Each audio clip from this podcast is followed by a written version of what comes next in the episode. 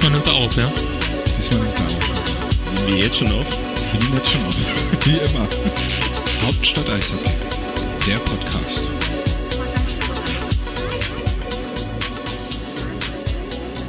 Ich habe mir den ganzen Tag überlegt, wie ich das Intro spreche, wollte eigentlich gähnen.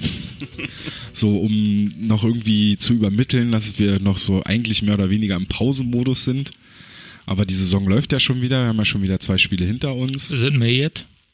Was? Is it May yet? Ach, ist es May yet? Nee, leider ist es noch nicht May. Es ist immer noch Movember. Ja, Hauptstadt Eishockey Podcast. Hallo Flo. Hallo Tom. Hallo Wally. Buongiorno a tutti. Okay. International. International Ausgabe today. Ähm, ja, wie gesagt, die Saison läuft wieder. Die Eisbären haben am Wochenende wieder Spiele gegen Krefeld und Augsburg bestritten. Dazu äh, kommen wir im Verlauf der Sendung heute noch. Ähm, ich will noch mal ganz kurz äh, letzte Ausgabe, da haben wir ja war ja so ein bisschen witzig, weil wir am Anfang aufgenommen haben und irgendwie ist die Aufnahme dann Den Anfang fand ich dann irgendwann nicht mehr so witzig. ja, andere Leute fanden den nämlich auch nicht mehr so witzig, weil die den Gag nicht kapiert haben, weil die waren ja nicht dabei. War so ein typischer, ja, muss man dabei gewesen sein. Eben. Ähm, tut uns leid. Für uns war es witzig, aber für euch dann vielleicht nicht ganz so, weil ihr es nicht so. Ihr wart halt nicht dabei. Die ersten 20 Minuten, die kann man so sagen, waren wahrscheinlich auch besser als das, was dann auf der Aufnahme gelandet ist. Ja. Wie habt ihr, wie habt ihr eure Pause verbracht? Ja, äh, mit Arbeit und äh, mit nichts tun. Also Gut. es war wirklich mal irgendwie so ein bisschen Arbeit und nichts Pause. So, ähm, ja, man, manchmal koppelt sich das, ist ganz Ja. angenehm. Aber ja, war trotzdem mal schön, so kein Eishockey zu haben. Bisschen, ja. Ich war krank, Oh. Hab dahin gesiecht und gegen den Tod gekämpft. Was, Aber, aber bin trotzdem auf die Black Corner Party gegangen und hab dann von 20 bis 6 Uhr durchgehalten. ich war auch bei der Black Corner. Die war sehr gut, die Black Corner Party. Ich hab nicht so viel mitbekommen. Doch, die, die, war, die hat wirklich Spaß gemacht. Ähm, da haben wir ja auch die ein, äh, unsere wahrscheinlich letzten Gäste dieses Jahr quasi klar gemacht bei der Party. Ja. Mehr muss man jetzt noch nicht sagen. Genau. Können wir dann werdet ihr ja eh noch früh genug erfahren. Ja, ich war im Urlaub. Ich habe tatsächlich auch die zwei Wochen Urlaub gehabt und war eine Woche davon an der Nordsee und war sogar in Bremerhaven einen Tag. Ja, das hatte ich gesehen gehabt. Ja, das war auch äh, ganz lustig. Die hatten da kein öffentliches Training eigentlich. Und ich habe dann trotzdem da, die Geschäftsstelle ist ja direkt da in der Arena, da habe ich mal geklopft. Hab gefragt, ob wir mal kurz rein dürfen, weil der Kleine ist halt jetzt so langsam fängt er an, sich wirklich auch für Eishockey zu interessieren und dadurch ähm, wollten wir da mal kurz zum Eis gehen und dann äh, hat er uns komisch angeguckt, hat uns dann aber reingelassen und uns da kurz zur Eisfläche gehen lassen und wir hätten sogar am nächsten Tag zum Training kommen können. Haben wir dann aber nicht gemacht, weil wir woanders hingefahren sind. Nicht nochmal nach Bremerhaven zurück. Möchtest du unseren Hörern jetzt noch die Stories aus der Seerund Rettungsaufnahmestation erzählen, die du mir erzählt hattest in der Mixzone? Was hatte ich denn da erzählt? Einfach, dass sie da war. Achso, nein, ich wollte jetzt einfach nur, wenn, naja, du hast da hingesiegt, Flo hat gearbeitet und ich habe halt, ich habe Urlaub gemacht und das wollte ich jetzt nur mal kurz erzählen. Nee, ich habe auf gar keinen Fall Robben gerettet.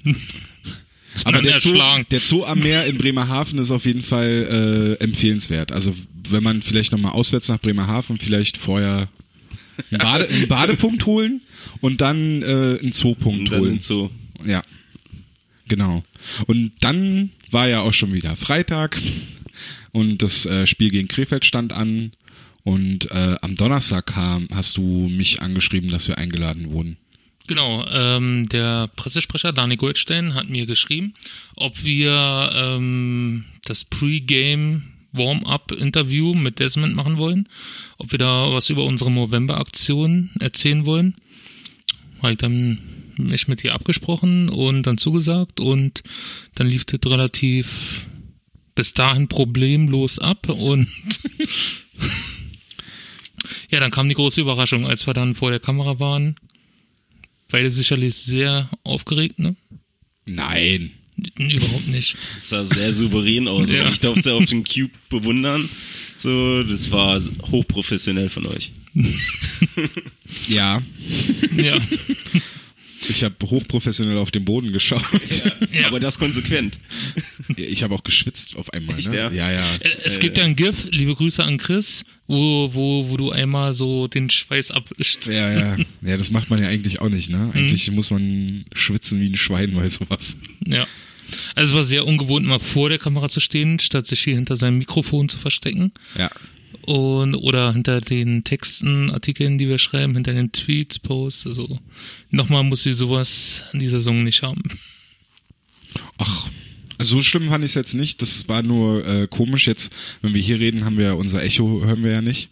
Also und da ist es halt oben in dieser äh, Lounge, hört man, also man spricht einen Satz und eine Sekunde später kriegt man das Echo von der Arena zurück. Und äh, wenn Also man das nicht gewohnt ist, kann das schon mal passieren, dass man dann so anfängt so zu nuscheln, weil man das, was man da hört, dann man hört sich ja selber und man hört sich selber ja nicht so häufig.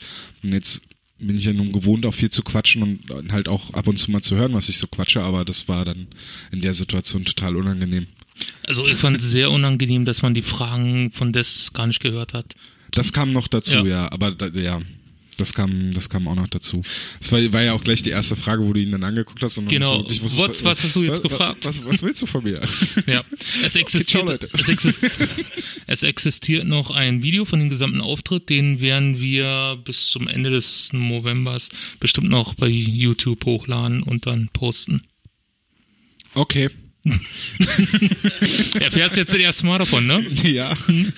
Ich hatte nur, weil für das äh, Game Recap gestern habe ich nochmal geguckt, ob das da schon auf der Mercedes-Benz-Seite im, im, in der Media, Ich glaube, die, Mediabox Warm, ist. die Warm-up-Interviews sind da nicht drin. Ja, irgendwer sagte mal zu mir, dass die online auch abrufbar sind und äh, wollte ich dann halt quasi eigentlich noch in den Artikel irgendwie einbringen, aber Mhm. war dann leider zum Glück nicht Also da. ich weiß von damals, von Anfang des Jahres, als Fatima das Interview da gemacht hat, war auch nicht mehr online danach. Okay. Nun. Ist ja auch jetzt nicht so schlimm. Ja, es kommt jedenfalls bestimmt noch. Man kann ja, also ich habe auf jeden Fall ganz klar gezeigt, wer hier der Experte in der Runde ist. Hm? Ja. Ich wurde, ich sollte tippen. Du solltest tippen. Ich sollte tippen. Was ja. hast du getippt? Ich habe gesagt, dass ich nicht tippe. Und dann hat De- Des mich gefragt, wie die Eisbären denn taktisch agieren werden. Und dann habe ich gesagt, die werden versuchen, ein Tor mehr als Krefeld zu schießen. Und schon kannst du zum Doppelpass gehen. Ja. ja. So, aber mal zum Ernsten. Äh, wir sprachen dort nicht nur über Hauptstadt-Eishockey, sondern auch über den Movember und dass Ja. wir ein Trikot versteigern in einer stillen Auktion, nämlich von James Shepard. Das wurde uns zur Verfügung gestellt, nachdem das im Fanbogen gewonnen wurde. Der Besitzer brauchte es nicht und hat es uns überlassen. Und wir können es jetzt versteigern zugunsten unserer Movember-Aktion, die jetzt bei 1285 Euro steht momentan. Und wenn ihr das haben wollt, dann schickt einfach eine E-Mail mit eurem Höchstgebot an shepard.hauptstadteishockey.com. Und das höchste Gebot gewinnt. Genau, so einfach. Mindestgebot war 100 Euro, hattest du das gesagt? Mindestgebot sind 100 Euro. Genau. Genau. Mit, äh, selbst wenn man die 100 Euro bieten würde, wäre man noch unter dem Preis eines Authentic Jerseys der Eisbären. Auf jeden Fall. Ich habe später nachgeschaut, wenn du so ein Authentic Jersey äh, haben willst, also wo auch ein paar Patches genäht sind, 199 Euro. Also bis jetzt, also ist es nur ein Schnäppchen. Macht mit, schickt euer Höchstgebot, wurde von James Shepard getragen. Ist auch unterschrieben. Es ist auch unterschrieben auf der Rückennummer. Und wir haben jetzt beim Spiel gegen Krefeld, nach dem Spiel, waren wir mit James Shepard noch auf der Spielerbank, haben noch ein paar Fotos gemacht und die kommen auch noch innerhalb der nächsten zehn Tage. Ja. Es ist äh, sogar noch mal eine Stufe über dem Authentic, weil das ist so authentic, das riecht sogar nachgetragen. Mhm. Das ist nicht mal so ein gewaschenes oder so. Ja. Es riecht noch tatsächlich nach Eishockeyspieler. Also das ist mehr, mehr authentic geht nicht. Jeder, der mal irgendwie den Geruch einer Eishockeykabine äh, atmen durfte, weiß, wovon ich rede. Dann riecht das hier aber noch angenehm. Und Ja, weil es so weit weg liegt jetzt ja, gerade. Und ich bin froh, dass nicht die Handschuhe hier auf dem Tisch liegen. Oh ja, Handschuhe sind das Schlimmste. Handschuhe, und Handschuhe Brustschutz. sind extrem eklig. Ja. Da frage ich mich auch immer, warum man die leiht, verleiht. Oder warum die gebraucht verkauft werden. Ja, weil man die dann nicht mehr braucht. Ich habe mir mal gebrauchte Handschuhe von Rob Murphy gekauft. Kennt ihr noch jemand? Ja. Ja, Rob Murphy spielte mal bei den Eisbären und die Handschuhe. Natürlich. Ja. Das war, oh Gott, welche Saison war das? Anfang der 2000er, ne? Na, mit diesen schönen orange-blauen Trikots, wenn mich nicht alles täuscht, glaube ich, war das.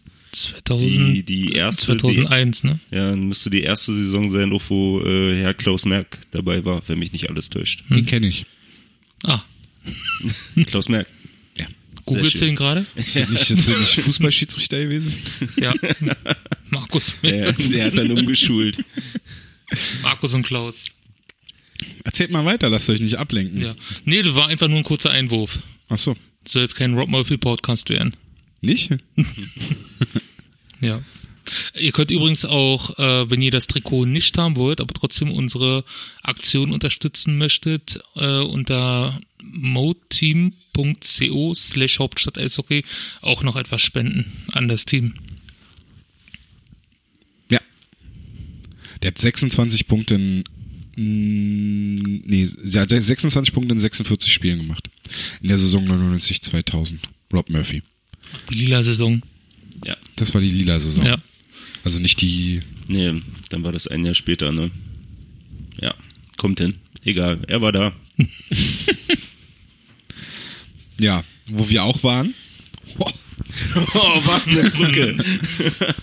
beim, also natürlich dann, nachdem wir oben bei Des waren und nachdem die Aufregung sich etwas legte. Legte sich das ganze Spiel nicht bei mir. Echt nicht? Eigentlich ging, also ich bin ja dann, ich hatte ja so, so einen Fanclub von Freunden, die da noch in der Fankurve stehen, die standen ja auch direkt da drunter. Man hört die auch im Video. Ja, super. Also gibt's dann so, so äh, demnächst einen Fanclub von euch? Gibt's ja schon.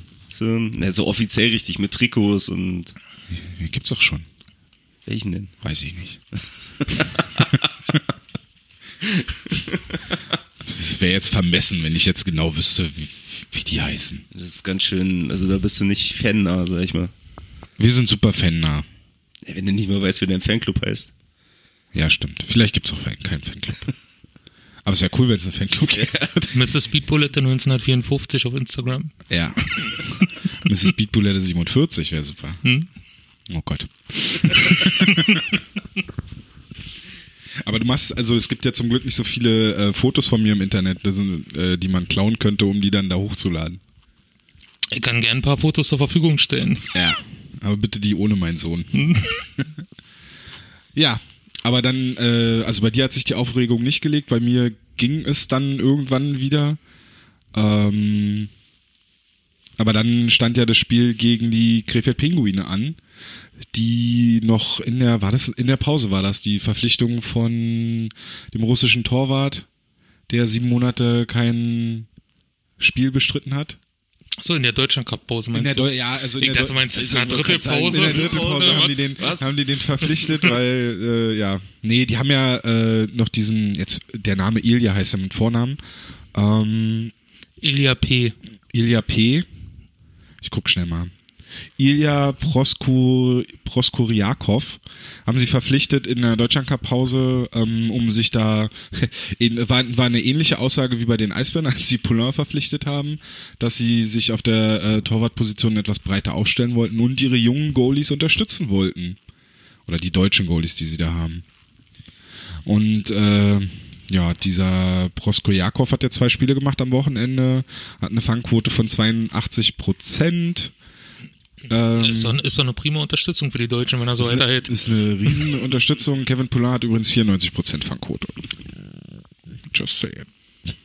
Auf jeden Fall haben die Eisbären gegen Krefeld gewonnen. War eigentlich auch ein, ein, fand ich, sehr unterhaltsames Spiel. Bis zum 2-2 war Krefeld auch gut dabei, eigentlich. Und dann haben die Eisbären es so mehr oder weniger an sich gerissen. Und ja, mit Ranke mit zwei Toren. Ja, da habe ich selber gestaunt. Warum? So, dass er zwei Tore mal macht wieder zu Hause. Ach so. Also gefühlt eigentlich auch schon eine ganze Weile her. Dass er da mal zweimal in einem Spiel getroffen hat. Ja, so ein Doppelpack, ja, kann ich mir auch irgendwie. Vielleicht ein Playoffs letztes Jahr? Nee. Müsste ich mal, müsste ich nochmal studieren. Ja. Ist ja Wurst. nee, aber auf jeden Fall, also ich habe ich hab vor dem Spiel und während des Spiels habe ich ja schon mal so ein bisschen rumgeungt von wegen Spitzenspiel, geht um Platz 6. Ja. So, ähm, Für wen ist das mehr überraschend? Für Krefeld oder für die Eisbären? Ich würde immer noch sagen, mehr für die Eisbären. Ich würde, würde ich Für sagen. Krefeld. Ja. Ja. Also gut, dann kommt es drauf an, wie überraschend das ist. Also für uns vielleicht negativ überraschend, für Krefeld positiv überraschend, weil die hätte ich ehrlich gesagt nicht unter den ersten zehn getippt. Krefeld. Ja. Ja. Naja, nach zwei Jahren abgeschlagen letzter und jetzt halt quasi auf dem Weg direkt in die Playoffs, das ist natürlich, finde ich, die größere Überraschung als. Ohne Marcel Müller läuft's halt. Wow. wow. Wo spielt er jetzt nochmal? Ich in Köln, ne? Ist er nicht immer noch verletzt? Er ist immer noch verletzt, aber in Köln Ja, eigentlich, ja. ne? Ja. Ähm, wow.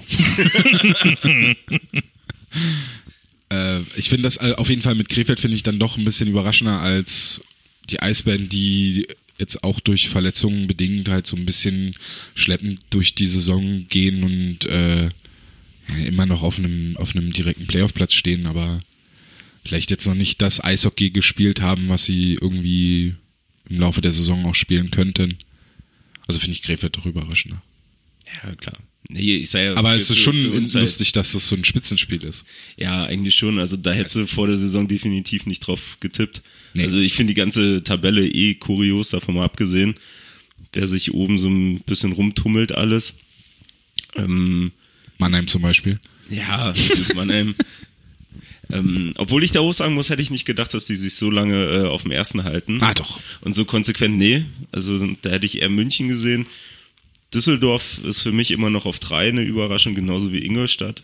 Also eigentlich äh, Düsseldorf auf drei, Ingolstadt auf vier, Augsburg auf fünf. Hätte ich nicht drauf getippt. Ich habe gar nicht, aber Krefeld hat jetzt beide Spiele am Wochenende verloren, ne? Ja. Ja, ich habe nämlich mich gewundert, dass sie jetzt schon, die sind ja auf 10 runtergerutscht, aber es zeigt ja, wie eng es da eigentlich um die Plätze Eben. ist.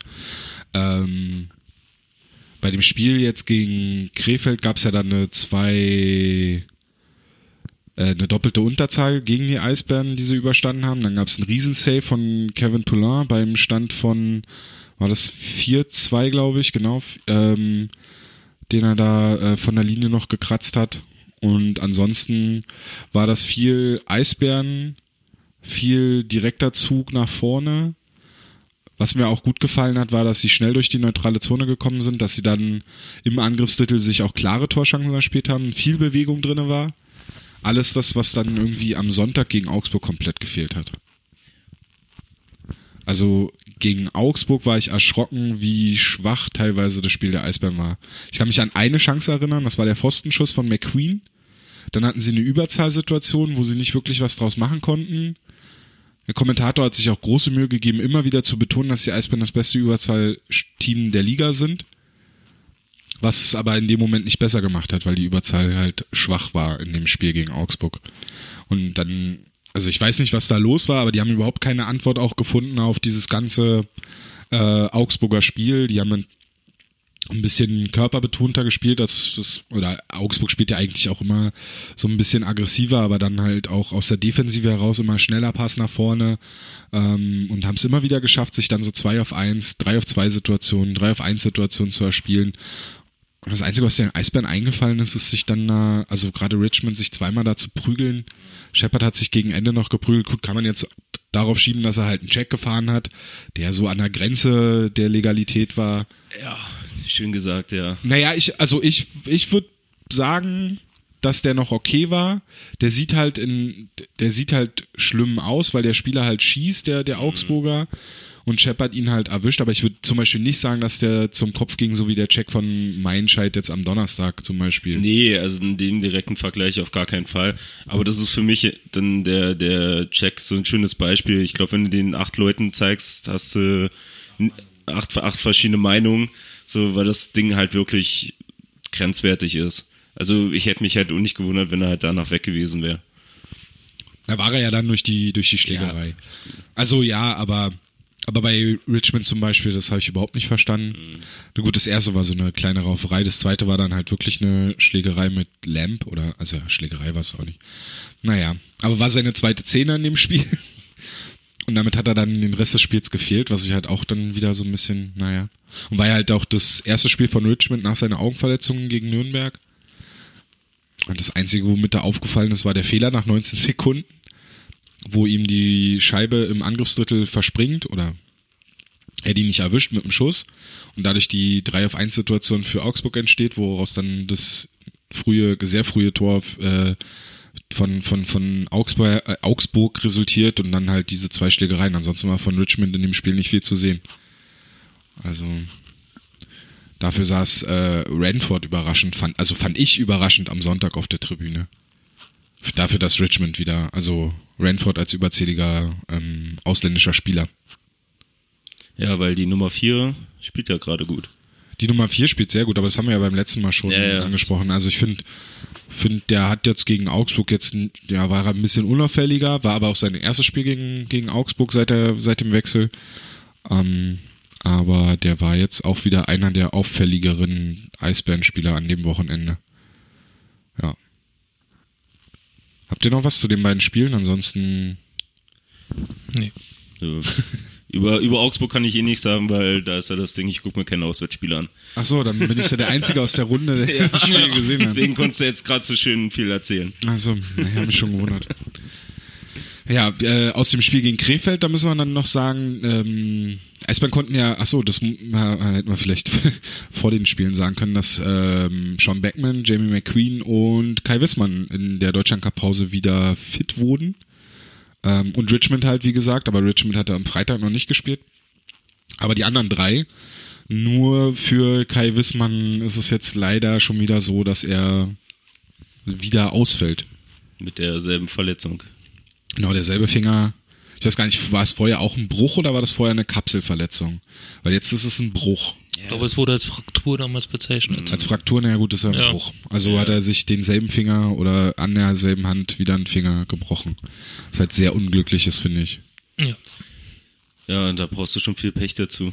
Das, das ist zweimal passiert, also Vor allem die Situation, ich hatte ja, wir hatten ja ähm, auf unserem Twitter-Kanal da auch ein GIF von gemacht, von der Situation, wo es passiert sein muss. Klickt euch rein. Klickt euch rein, lasst, schreibt ein Kommi, lasst ein Abo da, äh, klickt auf die Glocke. ähm, auf jeden Fall, ähm, ja, in der Situation, das sieht jetzt gar nicht so schlimm aus, aber dann, äh, und er soll da auch noch einen Stockschlag gemacht haben, den ich auch nicht gesehen habe. Äh, und dann fährt er halt, anstatt zur Strafbank, wo er eigentlich dann hin musste oder hin sollte, fährt er halt direkt in die Kabine und war dann halt äh, weg. Und ich habe mich die ganze Zeit gefragt, wo er sich dann da, also er hat keinen Schlag drauf gekriegt, es war mehr so eine, war irgendwie ein Zweikampf, wo, wo er sich vielleicht weiß ich nicht, die Hand dann irgendwie verdreht hat oder was. Keine Ahnung, ob das vielleicht nicht richtig abgeheilt war und nur eine kleine Bewegung gefehlt hat. Ja, es kann, es kann ja schnell gehen. Ich sag mal, vor allem mit dem Handschuh und mit den Schlägern, mit, mit den Carbonschlägern ja jetzt umso mehr. Wenn man da mal ausholt, so, das zwiebelt ja doch ganz schön. Ja.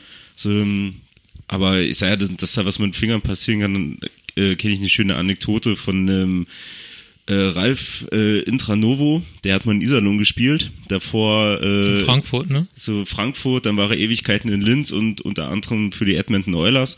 Ähm, und da war, dass der, wo er in Linz gespielt hat, auch eine Situation, wo nicht weiter war, wo sich jeder gedacht hat, hey, was ist los mit ihm?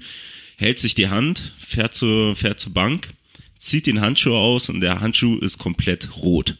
So geblutet wie sonst was. Ähm, Ende der Geschichte, er hat einen Stockschlag abbekommen und er hat von der linken oder rechten Hand äh, vom Zeigefinger die Fingerkuppe verloren. Also die wurde ihm regelrecht abgeschlagen. So eine ähnliche So. Situation gab es letztes Jahr auch in der NHL. Gegen ähm, ich, Ottawa gegen äh, Pittsburgh, wo Crosby den Stockschlag gemacht hat. Und da war auch so eine halbe Fingerkuppe ab. So. Deswegen sage ich ja, also das kann echt schnell gehen. Gut, dass es jetzt wieder derselbe Finger ist, bei Wissmann wirklich unglücklich. Aber Es ist ja auch bei diesen Eishockeyhandschuhen ja an sich auch so, dass die eigentlich nur oben geschützt sind. Also nur, ja, oben halt. naja, Also der Handrücken, wenn man so will. genau. Und äh, Ja. die Innenseite oder die Seite der Finger sind jetzt, also da sind zwar jetzt an den neueren Handschuhen auch so leichter Schutz dran, aber wenn da mal einer auf die Hand haut, das hilft halt gar nichts. Das wirst du so oder so merken. Ja. Ist natürlich, bist du halt bei der Frage, willst du Schutz oder willst du ein Gefühl haben oder Bewegungsfreiheit? Ja, dieses, dieses Gefühl haben, Ja. ist ja die Diskussion, die wir hatten bei den pinken Handschuhen, wo sie ja dann, also dass die pinke Handschuhe nicht getragen wurden, weil sie die noch eintragen wollen für ein, zwei äh, Trainingseinheiten, bevor sie die dann in den Spielen tragen. Also äh, ich glaube, da sind die Profis dann schon so sensibel mit ihren Händen, dass sie äh, dann lieber mehr auf das Gefühl setzen als auf den zu hohen Schutz dann. Also es ist schon unglücklich, weil der erst die, die, die ursprüngliche Verletzung, die er ja, wegen, wegen der er zuerst ausgefallen war, war ja ein Schuss, den er geblockt hat mit der, mit der hohen Ja. Hand. Oder mit der Hand halt. Und jetzt war es halt so ein Zweikampf. Vielleicht war es auch nur so ein Faserriss oder so. Die können ja dann auch relativ schnell das dann, ja. Naja, ist halt äh, sehr ärgerlich, aber öffnet vielleicht jetzt die Tür für Florian Kettemer, Ey, der Herr der Brücken heute hier. oder? Voll gut. Ähm, ja, es gab ja die Diskussion äh, zum Ende der Pause, gab es so ein paar Artikel in der, in der Berliner Presse, äh, weil der Vertrag von Florian, Kette, Florian Kettemer jetzt zum Ende des Novembers äh, ausläuft. Hat er nur einen Vier-Monats-Vertrag und ähm, ja, war ganz interessant. In Augsburg war Kettemer auch vor dem Spiel noch im Interview gewesen bei Telekom Sport und hat dort auch gesagt, dass er von den Eisbären bisher auch noch nichts gehört hat. Äh, aber einem Angebot gegenüber offen steht und es, Zitat, geil finden würde, wenn er mit Berlin nochmal Meister wird. Ja. Ja, klar. Deswegen würde er nach Berlin gekommen sein, sag ich mal. So, Da war da auch ein magisches Angebot, ne? Was war's? Ein magisches- magisches Angebot. Ein magisches Ein Angebot? magisches Angebot. Hat er das gesagt? Natürlich. Als er die ersten vier Monate, ähm, hat er magisches Angebot. Magisches. Okay. Ganz bevor, viel bevor, Glitzer. nee, na, bevor er Body-Mind-Spezialist wird. Ein magisches Angebot. Hat er Tickets für diese Harry Potter Ausstellung in Potsdam bekommen? Ja. Sollte man mal äh, Lee fragen, was da jetzt alles noch so draufgelegt wird für Bonis, damit die magisch sind. Ist natürlich krass, der hat super gespielt jetzt, ne? In Ja. den ersten vier Monaten und der wird sich jetzt bestimmt nicht mit Peanuts abspeisen lassen. Aber es war ja, aber er wurde ja auch verpflichtet und es wurde ja auch offen so eigentlich ähm, kommuniziert, dass er als Backup für die zu dem Zeitpunkt noch verletzten Spieler ähm, fungieren sollte. Also äh, zum einen wurde Frank Hördler genannt, der, wo, wo nicht klar war, wie lange der ausfällt, und zum anderen wurde ja auch zu dem Zeitpunkt äh, Marcel Nöbels genannt, der ja da noch zu äh, den, den Ba- äh, Boston Bruins in, in, zu diesem Trainingcamp eingeladen wurde. Und irgendein war, war Baxmann anfangs auch noch verletzt gewesen? Irgendein verletzter Verteidiger war noch. Fällt mir jetzt Natine Braun. Ach stimmt, und Tine Braun, genau. Äh, und dass Kettemer halt quasi da erstmal für Tiefe in der Defensive sorgen sollte, die die Eisbären zu dem Zeitpunkt nicht hatten. Aber jetzt, also wenn jetzt Wissmann sich nicht verletzt hätte, äh, bei Müller ist ja die Rückkehr jetzt auch nicht so weit weg. Er trainiert ja schon wieder im No-Contact-Jersey. Äh, also heißt, dass er dann vielleicht sogar, naja, Donnerstag vielleicht noch nicht, aber vielleicht Sonntag schon wieder im Kader steht. Und dann hätten die Eisbären quasi neuen Verteidiger. Und dann wäre die Frage, ob man Kettemar dann behält oder nicht. Also wenn man jetzt nur rein auf die sportliche Leistung schaut, da waren ein paar Spiele dabei, die jetzt nicht so gut waren, aber der hat halt gepunktet, der hat gut gescored, der hat glaube ich jetzt auch schon äh, mindestens einen Punkt mehr als in der vergangenen Saison, spielt auch eine präsentere Rolle bei den Eisbären.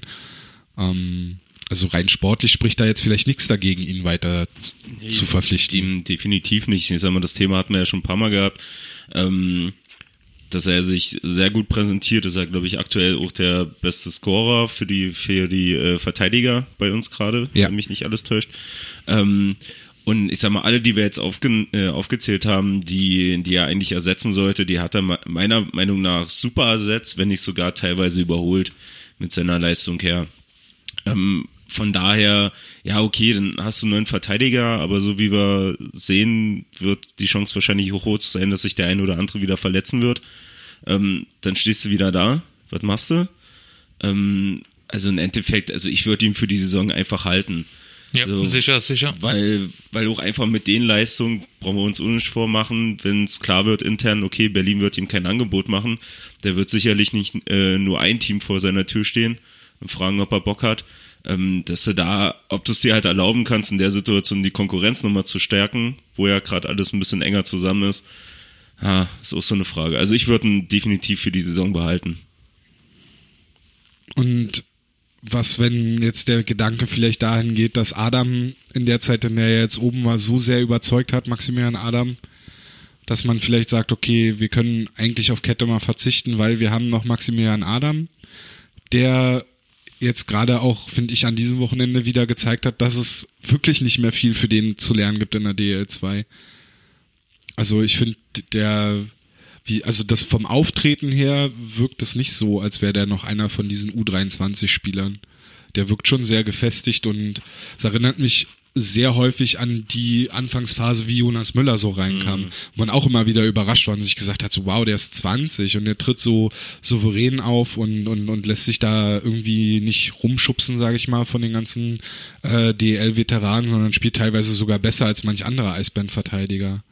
Also wenn ich jetzt zum Beispiel die Wahl hätte, äh, wenn ich jetzt quasi, ich müsste mich jetzt entscheiden zwischen bei der Aufstellung jetzt, ob ich Baxmann oder Adam aufstelle, dann würde ich mich für Adam momentan entscheiden. Ja, definitiv. Aber würdest du dich bei Kettemer und Adam, wie würdest du dich da entscheiden? Ja, das ist halt schwierig, weil ich würde wahrscheinlich beide zusammen, so wie jetzt auch am vergangenen Wochenende war es, glaube ich, äh, gegen, gegen Krefeld haben sie nebeneinander gespielt. Und am Sonntag war Adam dann halt nur noch siebter Verteidiger, weil Richmond wieder dabei war. Und als siebter Verteidiger finde ich Adam dann zum Beispiel verschwendet. Ja, auf jeden Fall. Also das ist dann, du kannst noch eine DL2 schicken, wo er wahrscheinlich nichts mehr lernt, aber wo er wenigstens halt äh, sich massig Selbstvertrauen holt. Ja, genau. Aber das Selbstvertrauen hat er ja, also so tritt er halt auch auf. Ja. Also die eigene Szene habe ich ja im Game Recap auch ähm, nochmal beschrieben, wie er da bei dem Wechselfehler da von Florian Kettemann, Wechselfehler an der blauen mhm. Linie, ähm, die Situation sofort liest und, und, und sprintet und den äh, Krefelder noch abläuft und damit ein Breakaway ver verhindert von Krefeld und, und Poulain quasi den leichten Safe gibt, weil der Krefelder gar nicht mehr Kavanov war glaube ich. Der dann äh, ja, aus einer schlechten Situation schießen muss und, und Poulain kann ihn ganz einfach halten. Aber ja, ich, also ich bin bei dir, ich würde Kette mal, glaube ich, auch halten, weil er halt jetzt auch, also er hat ja alles getan, um zu zeigen, dass es, dass es für ihn noch reicht und er jetzt nicht quasi einfach nur ein alterner Spieler ist, der hier nochmal irgendwie sich ein paar Euro verdienen will. Naja, du bist halt jetzt an dem Punkt als Verein, wo du sagst, okay, gehst du auf sicher, in Anführungsstrichen und sitzt auf, auf den Älteren oder gehst du so ein bisschen Risiko und nimmst Adam? So, weil ich sag mal auch, was das ist er spielt. Kein Risiko mehr. Naja, ich finde es trotzdem, weil er hat viele Situationen, natürlich spielt er äh, abgeklärt, hat ein gutes Auge fürs Spiel, aber trotzdem hat er noch nicht alles mitgekriegt und er ist halt immer noch Anfang 20. So. Und ja. ich finde jetzt auch nicht wiederum das Riesentalent, wo du sagen kannst, mit 20 kannst du den erste Reihe spielen, Ausnahmespieler. So, und das ist er noch nicht dem fehlen noch so Kleinigkeiten, die vielleicht in den Playoffs oder sonst was entscheidend sein können. Ja, also das kann durchaus sein, aber er hat ja halt auch schon erste Verteidigerpaar gespielt neben, er hat das erste Verteidigerpaar gespielt neben Mickey Dupont. Und hat da jetzt auch nicht, also es sah jetzt nicht so aus, als wenn er da einfach nur mitläuft und Mickey Dupont muss den durchschleppen. Nee. Sondern er hat schon da eine Rolle gespielt und, und, und war auch da auffällig. Also ich finde, da ist es schon Zeit zu sagen, klar, den jetzt permanent in jeder Situation aufs Eis zu schicken und zu sagen, so, wir sind jetzt ein Tor hinten, wir brauchen unbedingt ein Tor. Und wir schicken Maxi Adam aufs Eis mit fünf Stürmern dann halt, wenn du ein Torwart ziehst. Klar, wäre ich jetzt auch noch nicht so weit, das zu sagen, so, also wenn, wenn er so talentiert wäre, jetzt so Moritz Seider Level beispielsweise, dann würden wir ja auch ganz anders drüber reden. Dann gäbe es ja diese ganze Situation wahrscheinlich auch nicht. Eben aber dass der schon so talentiert ist, dass der ein sehr, sehr guter DEL-Verteidiger werden kann. Und irgendwann musst du die Leute halt auch mal spielen lassen. Das siehst du ja auch bei Hessler und bei, bei, bei Janke. Irgendwann müssen die Jungen halt auch mal die Eiszeiten kriegen und sich präsentieren dürfen. Und das war bis letztes Jahr oder bis in, in die letzte Saison ist das halt nicht passiert. Jetzt passiert's, jetzt dürfen die spielen, dürfen sich zeigen, außer die Teuter.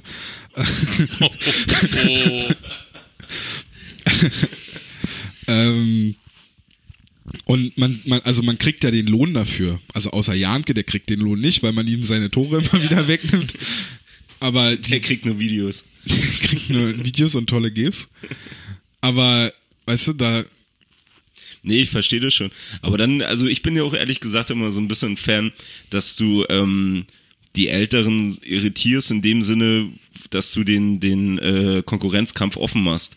So, also ich sag mal, wenn du halt einen Adam hast, der top spielt, der einen, äh, einen Kettemer hast, der top spielt und mir ist der Teufel noch was, dass du dann halt auch mal sagst, okay, dann setz ich mal einen Buxmann raus. Ja, die Diskussion mal, fehlt mir so, nämlich. Setz ich mal einen Hörtler raus, so, um die halt mal wieder ein bisschen zu zeigen, Jungs, ihr seid hier schon seit zehn Jahren, ihr spielt Ja, hier, ja. so, ihr seid vom Prinzip her gesetzt, aber ich habe jetzt die Situation als Trainer, dass ich halt sieben Top-Verteidiger habe.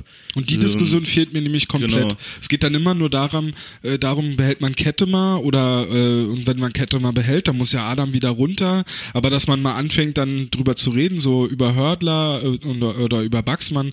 Und jetzt bei Hördler zum Beispiel finde ich, der spielt solide jetzt, seitdem er zurück ist. Jetzt nicht super auffällig, aber solide. Schießt halt mal eine Scheibe kaputt. ähm, aber das war auch gegen Krefeld, hat er doch sein Tor geschossen, ne? Ja. Ja, Sehr da er so, sogar. ja, da hat er ein bisschen besser gezielt oder schlechter, je nachdem, wie man das. Vielleicht hat er da auf die Scheibe gezielt. aber auch wieder hoch. Und ich habe ja beim letzten Echt, Mal ja? noch gesagt, ich, ich kann nicht verstehen, wie man, als- also eigentlich sagt man doch als Verteidiger eher flach fürs, aber da hat er auch wieder hoch in die Ecke geschossen. Aber naja. Ähm, aber Hördler, wie gesagt, solide, aber zum Beispiel, ja, also jetzt ohne jetzt da wieder dieses, in diese, also ich will ja jetzt nicht einfach nur so rein kritisieren, aber Baxmann ist schon der unauffälligste der Ja, der- Verteidiger. Ich sag mal, ist auch nicht äh, zu Unrecht, dass hinter Baxmann eigentlich seit gefühlten drei, vier Jahren ständig ein Fragezeichen Ja. steht im Sommer. So, so sicherlich Top-Typ von dem, was man hört und ein netter Mensch und sonst was.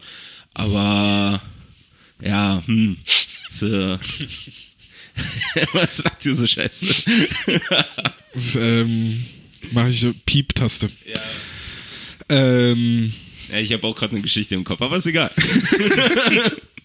ähm, nee, aber ist ja auch nicht sein Stil. Von, also vom, also jetzt auf vom, vom Baxmann auf dem Eis, dass der, der ist ja jetzt nicht so ein, weiß ich nicht, äh, wie, wie Dupont, der viel die Scheibe am Schläger hat, der viel in die Offensive bringt. Baxmann ist ja wirklich einer, der seine Hauptstärke in der Defensive hat und wenn es dann vielleicht läuferisch mal nicht so funktioniert oder er halt dann auch mal hinterherlaufen muss, ähm, dann fällt das halt dann auch schon auf. Oder wenn er halt vom Stellungsspiel her nicht, nicht da ist, wo er vielleicht die Jahre vorher war, fällt es halt auf.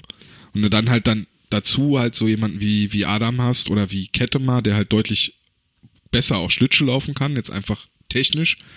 Ähm, oder Adam, der halt einfach durch, durch seine Souveränität auffällt und, und dann, wenn du dann noch das Alter im Hinterkopf hast, dann kann man dann schon wieder das Fragezeichen hinter Baxmann stellen. ja. Ohne jetzt wieder dieses, was uns übrigens ja auch mal im, unter vier Augen gesagt wurde, dieses, dass wir die Kritik gegen Rankel war vielleicht ein bisschen zu hart. Fand ich nicht, aber fand ich gut. Nee, es ging nicht darum, äh, an die Kritik, weil dieses sondern Wort die, dann halt die, genau Ja. rumrankeln. Rumrankeln, rumrankeln, rumrankeln. Psst. Naja. Echt, Ich wurde sich über Rumrankeln aufgeregt? Ja, Ja, nicht auf, ist- aufgeregt ist zu krass. Es wurde halt kritisiert und Okay. ich hab's hab unseren Gedanken dahinter versucht zu erklären Ja. und hab's halt verteidigt. Wegen der äh, Spielerpsyche. Aber wir sind ja jetzt nicht so, dass wir die Spieler so frontal angreifen und so. Nee, genau, das ist wir ja alles versuchen es ja Sport, gemeint. ja, oder wir versuchen es ja auch sportlich, also die Kritik war ja bei Rankel auch rein sportlich, Ja, also insofern. Können ja hier nicht über alles ein Flauschi drüber ziehen. Flauschi. Flauschi. Und fest und flauschig gibt's ja schon. Ja. Also sind wir, und wir sind uns aber dann einig, dass wir auch eher dafür wären, dass äh, Florian Kettemar seinen Vertrag bei den Eisbären verlängert, ja. aber dass Adam dann auch gerne in der DL bleiben darf. Aber nicht als siebter Verteidiger. Aber nicht als siebter Verteidiger und äh, das Argument, was dann auch teilweise geschrieben wurde, dann man sollte Kette mal verlängern und dafür lieber den Verdra Vertrag von irgendeinem Kundari Ausland- raus. Kundari raus. oder von von äh, Ranford oder Smith äh, den Vertrag dann auflösen, ist ja auch Quatsch. Auf jeden Fall. Blödsinn. Da muss doch mal ein Zeichen setzen hier. Ja, vor allem finanziell setzt man dann Meine super Meinung. Zeichen. Ja. Ja, wird man ja wohl mal sagen dürfen. Ja, also das wäre zum Beispiel Quatsch. Jetzt, also jetzt mal blöd gesagt, aber wir, lösen den Vertrag, oder die Eisbären lösen den Vertrag von, äh, von, von Kandari auf, um Kette mal weiter zu verpflichten. Da muss man ja Kandari trotzdem weiter bezahlen wahrscheinlich oder eine Abfindung bezahlen. Dann muss man Kette mal den Vertrag bezahlen. Also das ist ja auch Quatsch. Ja, und dann muss er darauf äh, gehen, dass Kettemann nächstes Jahr auf jeden Fall noch weiterspielt. Vielleicht. So, was ja auch unklar ist. Ja. Also haust du dir, in dem Fall würdest du zwar für die Saison vielleicht was klären, aber nicht langfristig. Ja.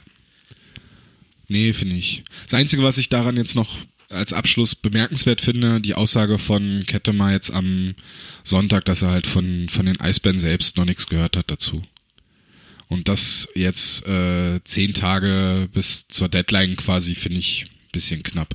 Aber da, glaubst du da dran? Äh, Da wird da in der Öffentlichkeit immer was anderes gesagt, als in, Ja, aber im Hintergrund ist. Äh, ja, man hätte sagen können, aber weiß ich nicht. Man hätte man dann nicht lieber gesagt, ja, wir haben uns schon mal zusammengesetzt, aber es gibt noch kein konkretes Angebot, als ich habe von den Eisbären noch nichts gehört. Also das Wording finde ich halt so ein bisschen Uns ein schwierig. bisschen diplomatischer ausdrücken hätte Ja. können. Ja, Also das wäre halt das Einzige, aber er hat ja dann im Nachhinein noch gesagt, er würde sich natürlich über ein Angebot der Eisbären freuen und Über ein magisches. über ein weiteres magisches Angebot. Ähm, also ich glaube, die Bereitschaft ist trotzdem noch da. Es gab ja schon mal, oder es gibt ja in Nordamerika dann ab und zu so den Fall, wo dann es verpasst wird, frühzeitig mit dem Spieler zu sprechen und dann der Spieler halt irgendwie dann bockig wird und es dann nicht mehr zu einem Ja. Vertrag kommt, weil es halt zu spät war. Aber ich glaube, bei den Eisbären ist man auch so professionell, dass man sagt, wenn er geht, ja, ist halt Business. Also wir haben hier eine Payroll, wie es halt auch schon gesagt wurde. Ja, Und dann ist das halt so. ja. Aber ich glaube, das ist dann so emotional, dass einige Fans das so nicht verstehen würden. Oder nicht verstehen wollen würden. Dass Das dann so ein guter, also punktetechnisch guter Verteidiger dann einfach geht. Ja. Ist ja die hohe Kunst des Sportmanager-Seins, dass man seine Entscheidungen möglichst unemotional fällt. Genau. Was bei den Eisbären ja, glaube ich, auch, also in der vorhergehenden Ära vielleicht nicht immer der Fall war. Aber das ist ein anderes Thema. das ist eigentlich eine Sondersendung. ja, das ist, das wäre ein Interviewthema eigentlich. Aber jetzt hochemotional Ich ging habe es die auch. ganze Zeit drauf gewartet. Was macht er? Was macht er? Ey, das ist super. Das, äh, heute klappt es wunderbar. Hochemotional war es ja, dann sind wir noch mal kurz zurück in der Deutschland Cup Pause. Bei unserem letzten Podcast war es ja Thema, der, oder bei unserem letzten Podcast haben wir uns darüber unterhalten, dass Yassin Elis auf dem Markt ist und dass die Eisbären sich da wahrscheinlich auch drum bemühen werden. Haben sie bestimmt, aber hat nichts gebracht. Elis hat sich für München entschieden. Wäre jetzt nicht so schlimm. Oder find, ich finde es jetzt nicht schlimm, macht Das ist sportlich. halt auch Business. Ja, und macht sportlich Sinn. Es ist auch die Nähe zur Heimat da. Ähm, lustig war es dann, glaube ich, für Außenstehende, was sich dann daraus so, was daraus entstanden ist. Du hast in unsere, wir haben eine WhatsApp-Gruppe, da hast du GZSZ Elis geschrieben. Ja, also ein, also ich finde ja, Elis hat ja in der ganzen Geschichte noch die kleinste Rolle, äh, vom, vom mindestens wie er sich halt nach außen präsentiert. So, ich finde, ich finde halt die, die Stellungnahme von, von Nürnberg, die ja einen Tag später oder so kam, nachdem die Verpflichtung veröffentlicht worden ist von, von München. Ja, War das ein Tag später, zwei Tage? ein oder zwei Tage. ja, Ja, maximal. Ähm, also das fand ich eigentlich viel peinlicher, muss ich zugeben. So, also ja, natürlich kann es einen Vertrag geben oder sonst was oder eine mündliche Absprache, aber dann wissen wir alle, mündliche Absprachen sind nichts. So, das bringt erstmal wenig, vor allem bist du wieder äh, bei, bei dem Wort Business. So, sicherlich kannst du da viel miteinander reden. Im Endeffekt geht's dann noch ab einem bestimmten Punkt um Kohle und dann ist das das entscheidend, was auf dem Papier steht.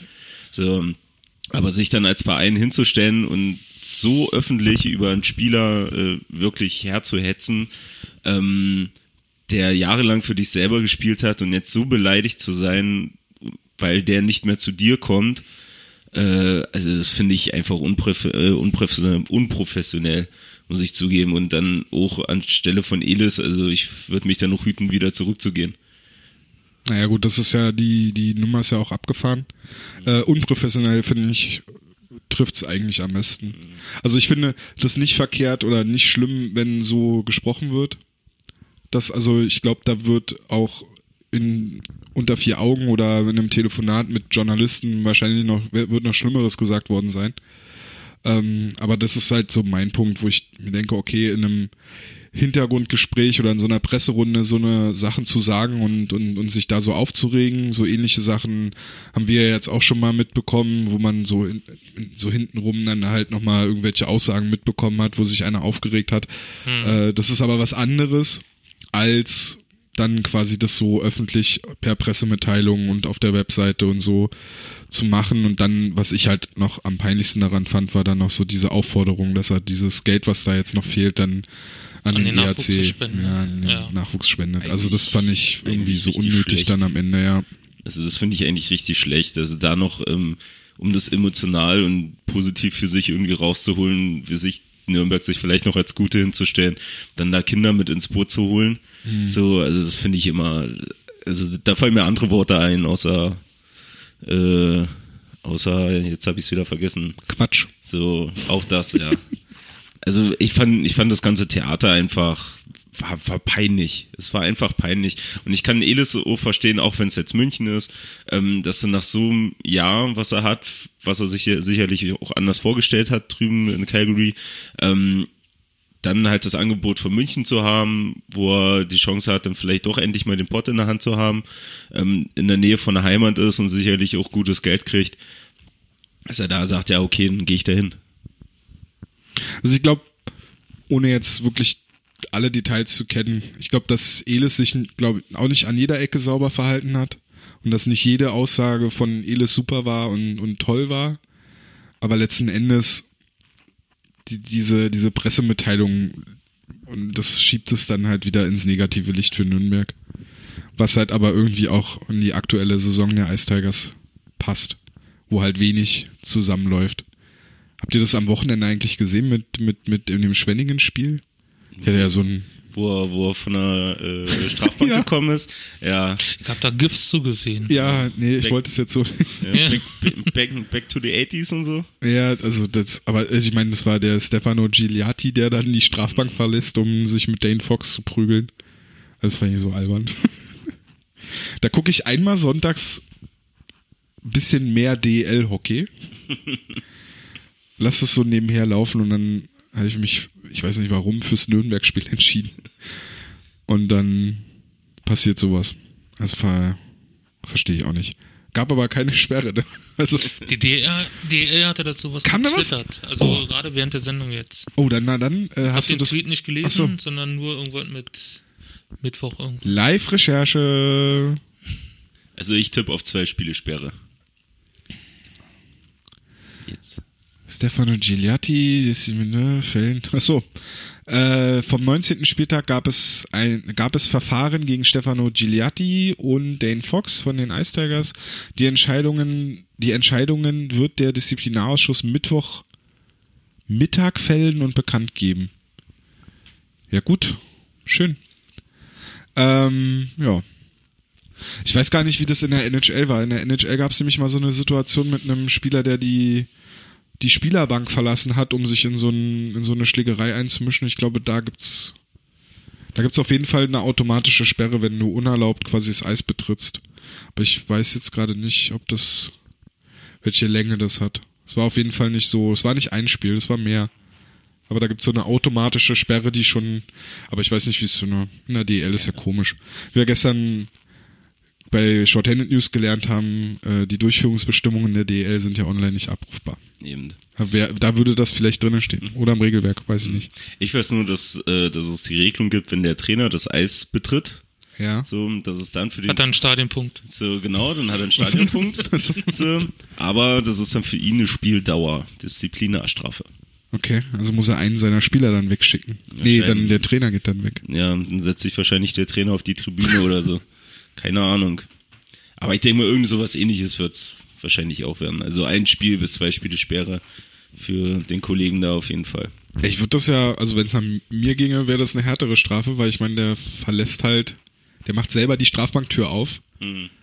Also es reicht ja, dass sie da diskutieren, das, also kann man ja noch durchgehen lassen, aber sich selber die Tür aufmachen, dann die Tür, also erstmal da überhaupt diesen Hebel da hochzumachen, dann die Tür richtig aufzumachen und dann auf den loszugehen, meiner Meinung nach kannst du den Fox vielleicht für die Provokation ein oder zwei Spiele, aber Gigliati für das Rausgehen ein paar mehr. Also ganz ehrlich, ich total unnötig.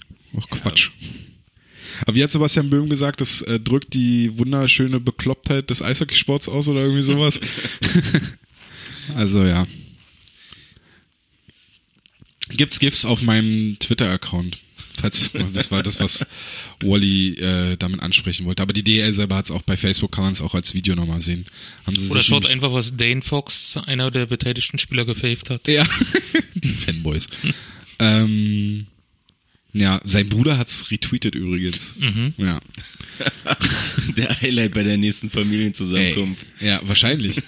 ähm, ja, dann sind wir, glaube ich, jetzt so sportlich mit den Themen durch, würde ich sagen. Und äh, jetzt fällt mir keine coole Überleitung ein. Nächstes Jahr machen wir wieder einen Hauptstadt-Eishockey-Betriebsausflug. Mit der S-Bahn. Mit der S-Bahn, genau, weil so weit müssen wir wahrscheinlich nicht fahren. Denn im nächsten Jahr, vermutlich wieder Anfang Oktober, wird es ein Spiel der LA Kings in der Mercedes-Benz Arena geben. Genau. Die NHL kommt zurück nach Berlin. Endlich mal wieder. Und ja. Du, Sebastian Böhm aus Nürnberg hat dich auf das Thema aufmerksam gemacht, oder? Zack. Und jetzt spreche ich einfach und es geht halt weiter. Und äh, es war der Twitter-Algorithmus, der mir das in die Timeline gespült hat, spült hat. Ähm, zwar war das, hat man ja manchmal dann da so alte Tweets, die da eben da irgendwie nochmal in der normalen Timeline angezeigt werden. Und da war halt der Tweet dabei, dass ein LA Kings Insider, der auch in äh, bei dem Spiel in Helsinki oder bei den beiden Spielen in, in Finnland dabei war, äh, der hat quasi in einem längeren Blogbeitrag dann bestätigt, dass die NHL und halt vor allem die LA Kings äh, im kommenden Jahr ein Spiel in Berlin und ein Spiel in Prag austragen werden. Und das Spiel in Berlin wird halt das letzte Preseason-Spiel sein, äh, ähnlich wie es jetzt in diesem Jahr bei den Edmonton Oilers war. Also macht es auch Sinn, dass das Spiel in Berlin dann gegen die Eisbären sein wird. Lustig, dass du gerade die Edmund Oilers erwähnst. Die haben gerade Ken Hitchcock zum neuen Coach ernannt vor 37 Sekunden. Ken Hitchcock? Ken Hitchcock. Also bei den Coaches, die äh, gerade auf dem Markt sind, mit vor allem Joel, Ken Joel Quenville, finde ich ja Ken Hitchcock, der ja eigentlich letztes Jahr schon äh, in der Rente war und nochmal irgendwie zurückgekommen ist und jetzt, naja, Ja. Ken Hitchcock, oh mein Gott. Aber wir schweifen vom Thema ab. Ja, die NHL kommt zurück Wir nach wollten ja Berlin. mal eine NHL-Sonderfolge machen. Die NHL kommt zurück nach Berlin. Ähm, auffällig ist, dass es äh, genau dieselbe Paarung ist, also nicht Paarung, sondern Städtepaarung wie 2008, als die Tampa Bay Lightning in Berlin waren, haben erst gegen die Eisbären gespielt, zur Arena-Eröffnung quasi. Und dann fand das erste NHL-Season-Game auch in Prag statt. Jo. Ja, ist schon auffällig. Und ähm, also freut ihr euch drauf? Gehen wir dahin? Naja, klar. Super. Ja, schon. Ich würde es aber halt wirklich, also klar, es ist cool, dass der NHL mal wieder in der Stadt ist. Ich hätte es aber ein bisschen cooler gefunden, wenn es halt äh, wirklich eins von den äh, Eröffnungsspielen von der NHL in Berlin wäre. Also NHL-Spiel an sich. Also ein richtiges richtiges NHL-Spiel. So, ähm, also das würde ich eigentlich ein bisschen cooler finden. Natürlich ist es immer nett, ein NHL-Team zu sehen, ähm, aber halt so wirkliches NHL-Spiel gibt mir immer mehr Flair. Also das hat, das hat mehr was. Ich kenne es auch ähm, aus Prag und aus London, wo ich dabei war. Äh, das hat halt nochmal eine ganz andere Stimmung. So, du hast viel mehr Mix von, von Fans, die aus sämtlichen Ecken kommen. So, ich sag mal klar, wenn jetzt LA gegen Berlin ist, werden auch sicherlich viele kommen, aber es ist halt immer noch irgendwo ein, ein Eisbandspiel. So, und ja, ich hätte es halt cooler gefunden, wenn es halt wirklich ein richtiges NHL-Spiel wäre. Aber das kann ja in der Zukunft eventuell kommen. Ich wollte gerade fragen, wärst du denn dann ein Befürworter dieser Europa-Division in der NHL?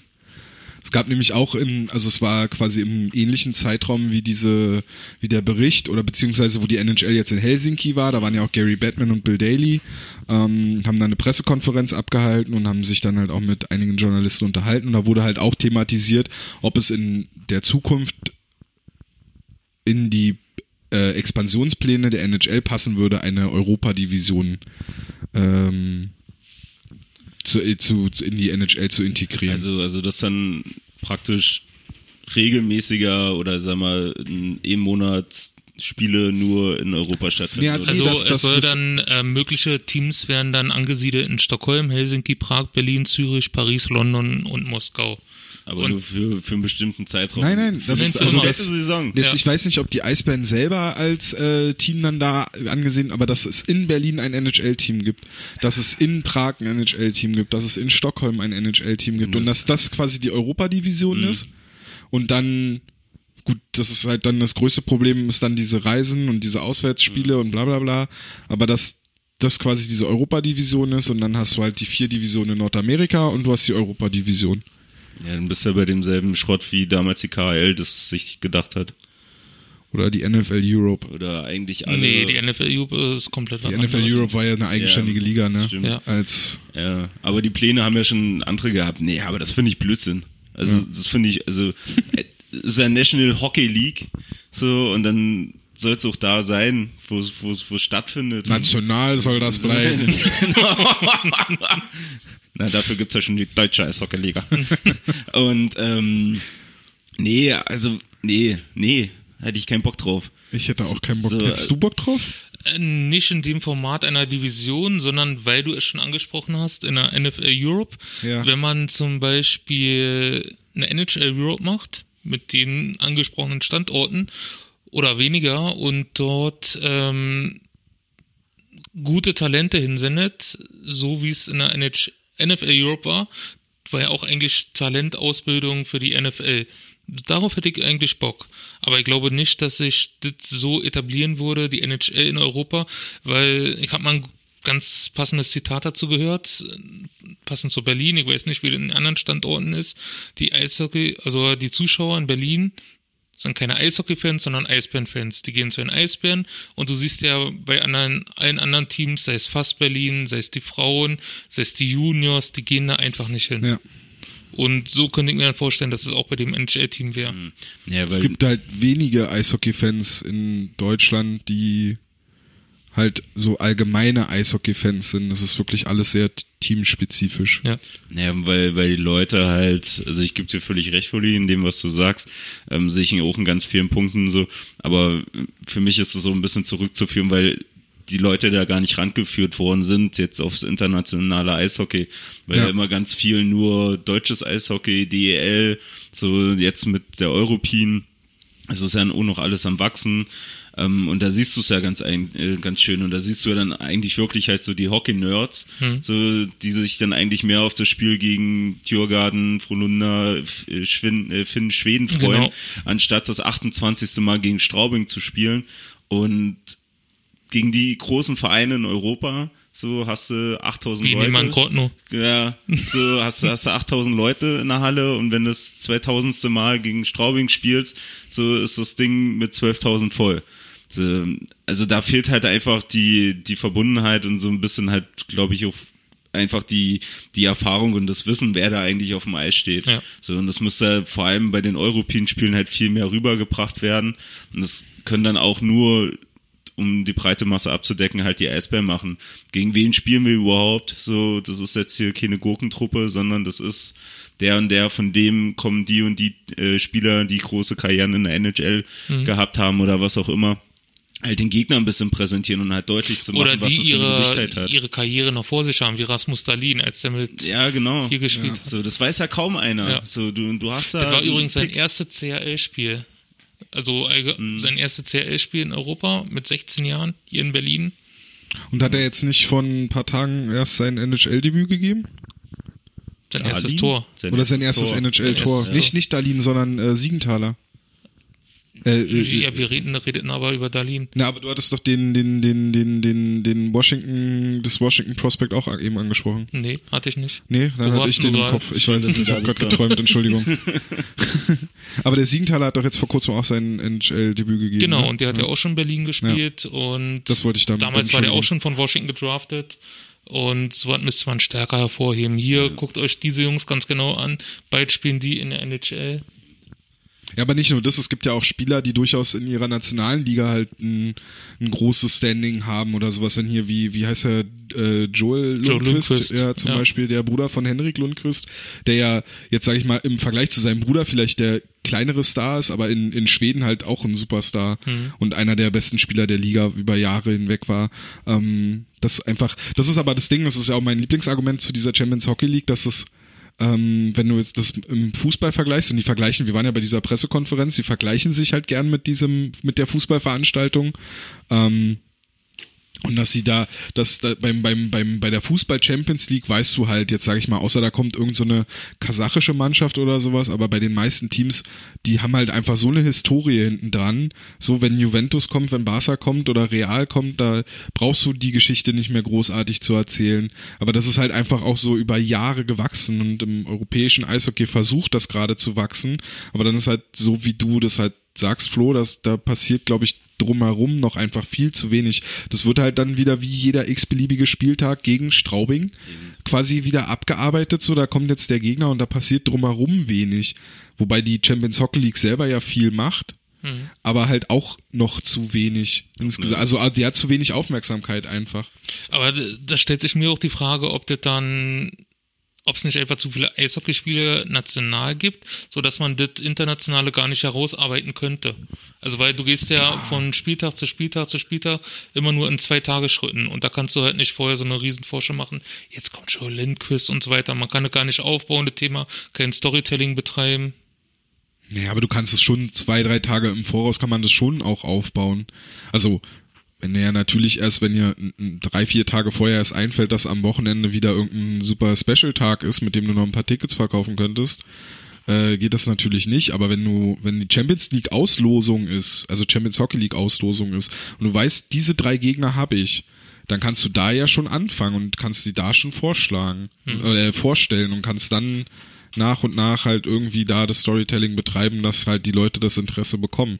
Aber ich bezweifle trotzdem, dass du dann mehr als 8000 Leute in die Halle bekommst, weil dafür ist Eishockey leider in Deutschland momentan oder generell immer noch ein viel zu lokales Ding einfach. Ja, definitiv. Dieses über den Tellerrand hinausblicken, so wenn wie du sagst, halt Hockey-Nerds, ne? Wenn sonntags kein DL-Spiel ist oder sowas und ab 17 Uhr läuft die, läuft die NHL, ist es mir scheißegal, wer da spielt. Ich mach's halt an und guck's mir an. Aber ich glaube, das sind viele Leute, oh, jetzt spielt äh, Toronto und das ist mein Lieblingsteam, ich guck mir jetzt Toronto an. Die Eisbären spielen, dann gehe ich zu einem Eisbären-Spiel.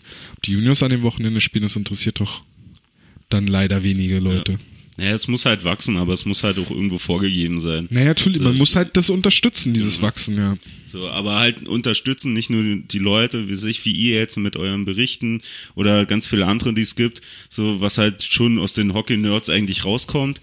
Ähm, das muss halt von oben, das muss halt von Anfang an auf einer größeren Bühne sein. So. Und das können meiner Meinung nach nur die Vereine sein, die halt in diesen Turnieren auch mitspielen, um sich dann halt auch einfach dementsprechend zu präsentieren.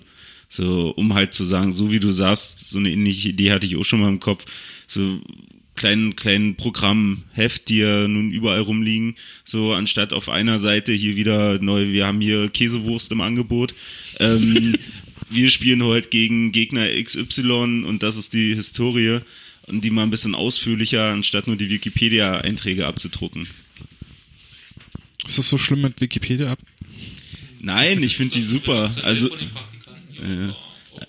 Das hat man jetzt nicht gehört, was du gesagt hast. Das wird doch hier redaktionell von den Praktikanten gut aufgearbeitet. Okay.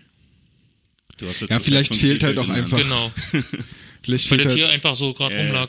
vielleicht fehlt halt wirklich auch einfach die Manpower, um das halt zu machen. Jetzt nicht nur bei den Eisbären, sondern so Nein, generell. Das ist generell. halt.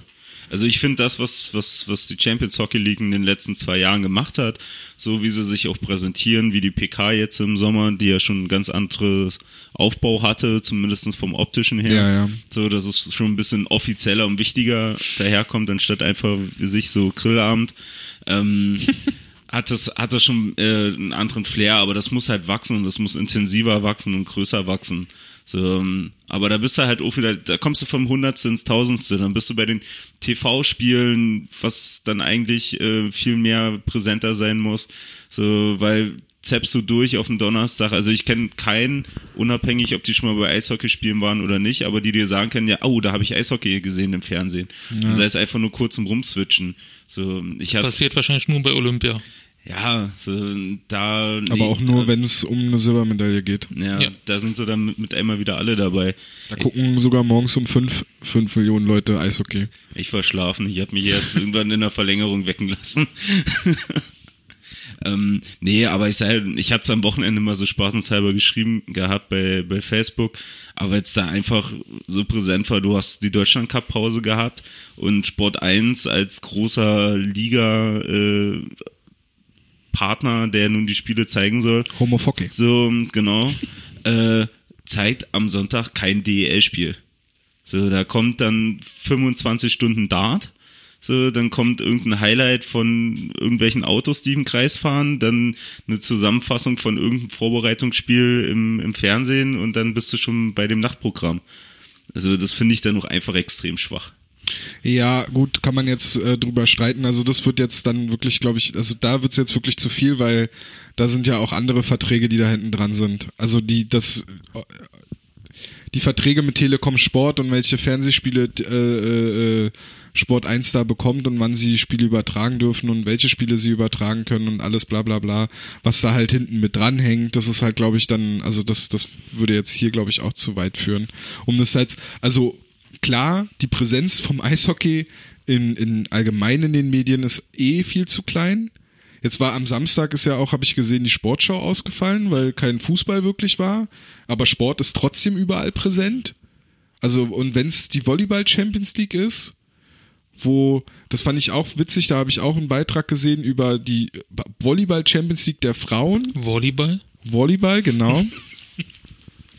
ähm, die Champions League der Frauen, wo die Spiele jetzt auch ähm, irgendwie ähm, an einen direkten Partner gehen und die öffentlich-rechtlichen oder generell Medien, die da Ausschnitte von austragen wollen würden, kriegen diese Bilder nicht mehr äh, aus einem Pool, für das sie bezahlen, sondern die müssen pro gesendeter Minute quasi irgendwie bezahlen und das ist alles sehr teuer, aber die Spiele können auch nicht live übertragen werden, weil das ist auch teuer. Und das sind alles so Probleme, die daraus entstanden sind, dass man halt durch diese ganzen Masse an Fußballübertragungen und das Geld, was an in den Fußball geflossen ist, hat quasi diese ganzen Randsportarten und kleineren Sportarten so sehr wirklich, naja, an den Rand getrieben hat, dass die jetzt angefangen haben, sich selber zu vermarkten, so wie es Eishockey gemacht hat, wie es Handball gemacht hat, wie es die Basketballer gemacht haben, die du jetzt alle irgendwie, klar, du kannst da irgendwie alle Spiele sehen, aber alle irgendwo verstückelt und im normalen Fernsehen findet da kaum was statt.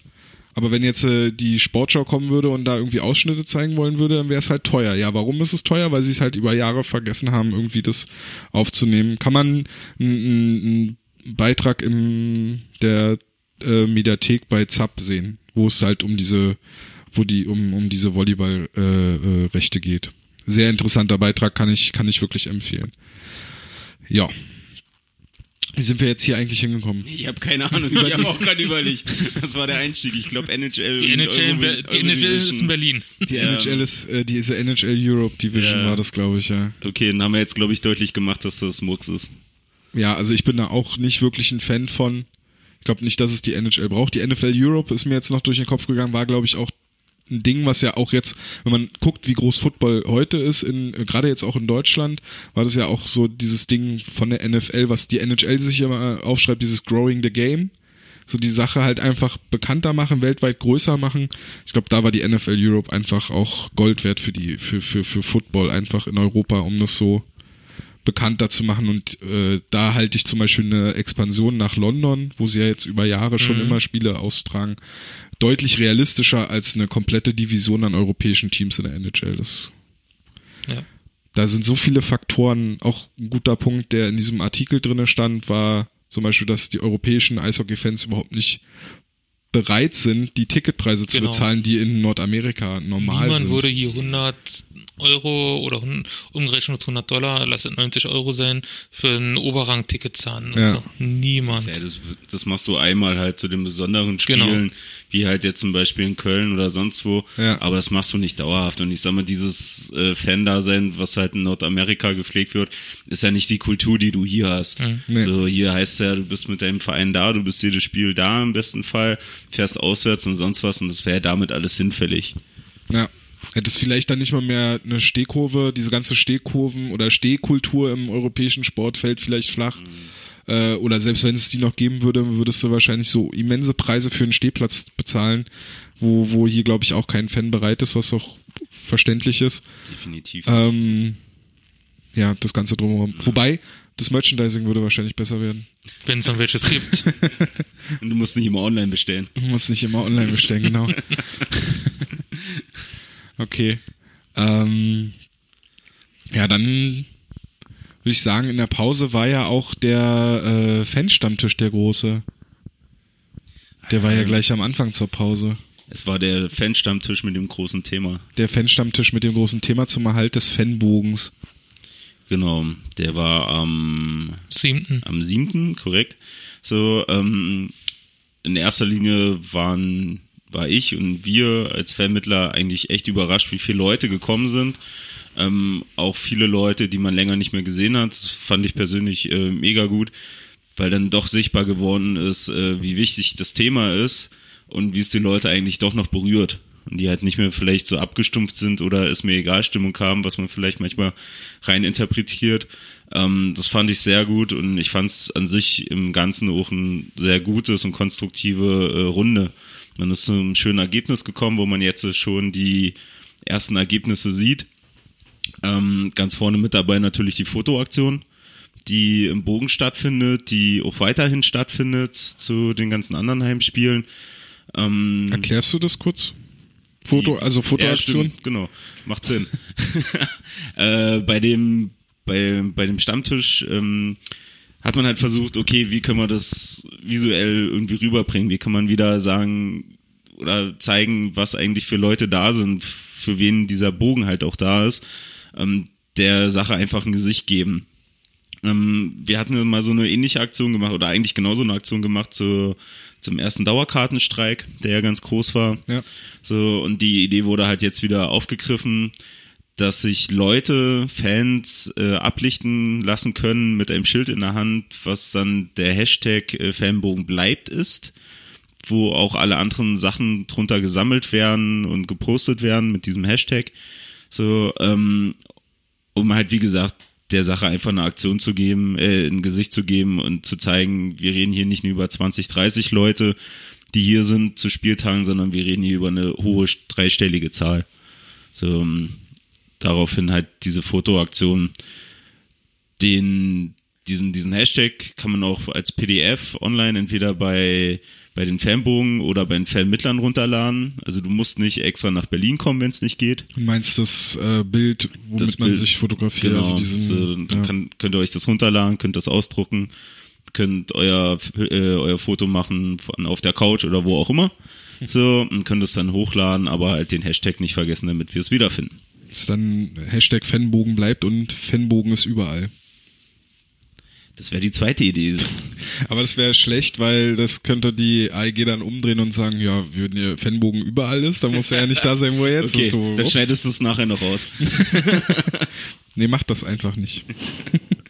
ähm, Habt ihr euch dann mittlerweile mal direkt an die Anschutz Entertainment Group gewendet? Oder da hofft ihr, dass die alleine über den Hashtag Fanbogen bleibt und Hashtag AEG darauf aufmerksam werden? Na, ein Dialog gibt's ja schon seit längerem, beziehungsweise einen Kontakt, der dann aber halt in erster Linie zwischen der Bogencrew und der AEG als auch der GmbH, also den Eisbären, äh, stattfindet. Ähm, da gibt's einen Austausch, da gibt's wohl auch zeitnah wieder ein Treffen, wenn mich nicht alles täuscht, wo dann alles besprochen wird. Ich habe nämlich so gesehen gestern, als ich mal so Larifari auf ein paar Websites rumgesurft bin, äh, dass die AEG auch ein Programm hat, Communities. Und das würde ich den Fanbogen so eigentlich da reinziehen, dass es eine Community ist und dass man über den Weg, hey Moment, guck mal hier, AEG Worldwide, ihr habt das Programm und darauf beziehen wir uns jetzt und hier, macht da mal was. Ja, auf jeden Fall eine Idee. Mhm. Sehr gut. Und diese, vielleicht Flugblätter oder sowas in der Arena wäre noch eine coole Idee. Ja, Also irgendwas, womit dieses Thema halt auch noch ein bisschen größer wird als, also klar, jetzt hat man halt diese Online-Community und äh, was so, so passiert, aber vielleicht die Leute, die so ganz normal in die Arena gehen, die da dran vorbeilaufen oder die nicht wissen, einfach, dass man die auch irgendwie noch zusätzlich erreicht und weiß, okay, der, also das ist der Fanbogen und deswegen ist der wichtig. Also das, ich fand halt das, was du da nochmal gesagt hast, du hast ja auch ein bisschen Werbung für unseren Podcast hier gemacht. ähm, aber du hattest ja dann nochmal so einen, so einen, so einen kleinen emotionalen, äh, so einen kleinen emotionalen Ausraster. Naja, obwohl Ausraster war es nicht, war ja eigentlich positiv. Aber du halt auch gesagt hast, dass halt dieser Fanbogen ist halt auch komplett Fankultur, weil alles, was in der Kurve zum Beispiel passiert, liegt halt da, wenn halt kein Spiel ist. Und wenn das halt weg ist, wo soll das dann liegen? Weil in der Halle, so wie ich das verstanden habe, habt ihr keine Lagermöglichkeiten mehr oder gibt es keine Lagermöglichkeiten mehr für die Fans? Ja, es würde schon welche geben, aber du bist dann halt, oder die Leute, die halt ihr Material da sammeln, sind halt einfach nicht mehr abhängig von, äh, ja. unabhängig, sondern sind dann abhängig äh, von, von der Arena. So, weil es gibt ja nun oft genug so eine Sachen, man fährt spontan irgendwo hin auswärts, man hat man doch mal eine Idee, oh, Choreo können wir ja morgen mal machen, so bereiten wir heute vor. So, du müsstest halt stets und ständig immer gucken, geht's, geht's nicht mit der Arena, kann man da mhm. rein, kann man da nicht rein. So, musst du wieder zur Arena kontrollen, musst du wieder fragen, kannst du wieder da, kannst du vielleicht da heute nicht hin, weil eine Veranstaltung ist. Ja. So, also es macht einfach keinen Sinn. Ja, okay. So, da halt reinzugehen. Ähm, was du meintest mit den Flyern etc., ja, steht bei uns auf der Liste. So wird auch kommen. Ähm, und zwar halt erstmal wichtig, so für, für die Masse und auch außerhalb von Berlin äh, Leuten das gut rüberzubringen. Da wird äh, heute, beziehungsweise dann morgen, wenn wir dann hier veröffentlichen, ähm, auch einen Blog geben und den ihr finden könnt unter Google dann einfach Fanbogen bleibt eingeben, wo halt auch genau alles drin steht. Die Historie vom Bogen, äh, wo Leute kleine Geschichten reinbringen, was für die eigentlich der Bogen bedeutet. Ja. So ähm, die Bilder und ganz viel Material, was ihr da finden könnt. Und auch was wichtig ist, was auch auf gar keinen Fall äh, abnehmen darf, neben den Flyern halt generell diese Präsenz haben. So, für mich ist es immer noch das Größte und das, was am plakativsten ist, sind für mich immer noch Tapeten so dass die halt in jedem Moment hoch sind und da kann man auch ganz viel Zeug machen. Also ich würde es halt auch mal cool finden, wenn es zeitnah einen Spieltag gibt, wo in jeder Ecke von der Arena eine Tapete ist. Wo man bist, ja, hm? bist ja bei Burner. Ja, aber ich sage halt irgendwie sowas und nach oben hin ist ja ganz viel offen. Da kann man sich ja, ja ganz schon. viel, ganz viel einfallen lassen. Mhm. So und ne, wir haben ja immer noch das ähm, an äh, Ende November, Anfang Dezember äh, ein Bautreffen stattfinden wird mit den Leuten, die dann da halt das Gelände bebauen möchten. Ähm, da halt noch verschiedene Optionen abgesprochen werden, beziehungsweise äh, geprüft werden, ob die möglich sind, dass der Fanbogen halt jetzt noch da bleibt, wo er ist. Sprich, dass die Baubüros, die geplant sind, nur oben drauf gesetzt werden auf dem Bogen, der jetzt da ist. Und ja, mal schauen. Also bis jetzt ist viel passiert, finde ich gut. Im besten Fall sagen wir im Dezember, wir können noch da bleiben für drei, vier Jahre. Ähm, kann dann aber auch sein, dass im Dezember dann wirklich gesagt wird, okay, wir sind hier definitiv weg zum Ende der Saison und dann wird es richtig enge. Also mit den Blogposts Finde ich eine gute Sache. So betreibt man ein bisschen Storytelling, kann nach außen bringen. Die Geschichten, die vielleicht viele Einzelne kennen, aber noch nicht die große Masse, ähm, können da rübergebracht werden. Teilen wir bestimmt auch gerne. Ne? Ja. Ja. Ja, klar. Ja. Und also ich habe ein Beispiel. Ähm, ich kenne jemanden, der geht erst seit zwei Jahren hier in Berlin zum Eishockey und auch jetzt Dauerkarte im zweiten Jahr. Und der hat mir jetzt die Woche geschrieben, moin, ich weiß, was der Fanbung ist, aber ich finde keine Info zu der in Anführungsstrichen Gefahr, die ihn bedroht. Ich finde nur Texte 5 vor 12 etc. Wir müssen was machen und so weiter. Hast du da mehr Infos? Also deswegen finde ich den genau. Blogpost eine gute Idee. Genau, dafür soll es ja auch sein, weil ich, ich sag mal, der, der Bogen, wie er jetzt ist, ist ja schon die zweite Generation. Die erste Generation war ja damals äh, auf der Seite, wo das Parkhaus steht. Mhm. Und da hat man ja eigentlich nur mit dem Klapptisch und ein paar Kästen Bier angefangen und hat sich jetzt so hochgearbeitet. Und wenn man dann halt überlegt, dass es alles aus äh, Faninitiative ist, ähm, ist es halt tierisch beeindruckend und es ist immer noch einmalig. So, ich hatte es auch beim Stammtisch gesagt, es ist halt immer noch einmalig, nicht nur in Deutschland, sondern halt in ganz Europa.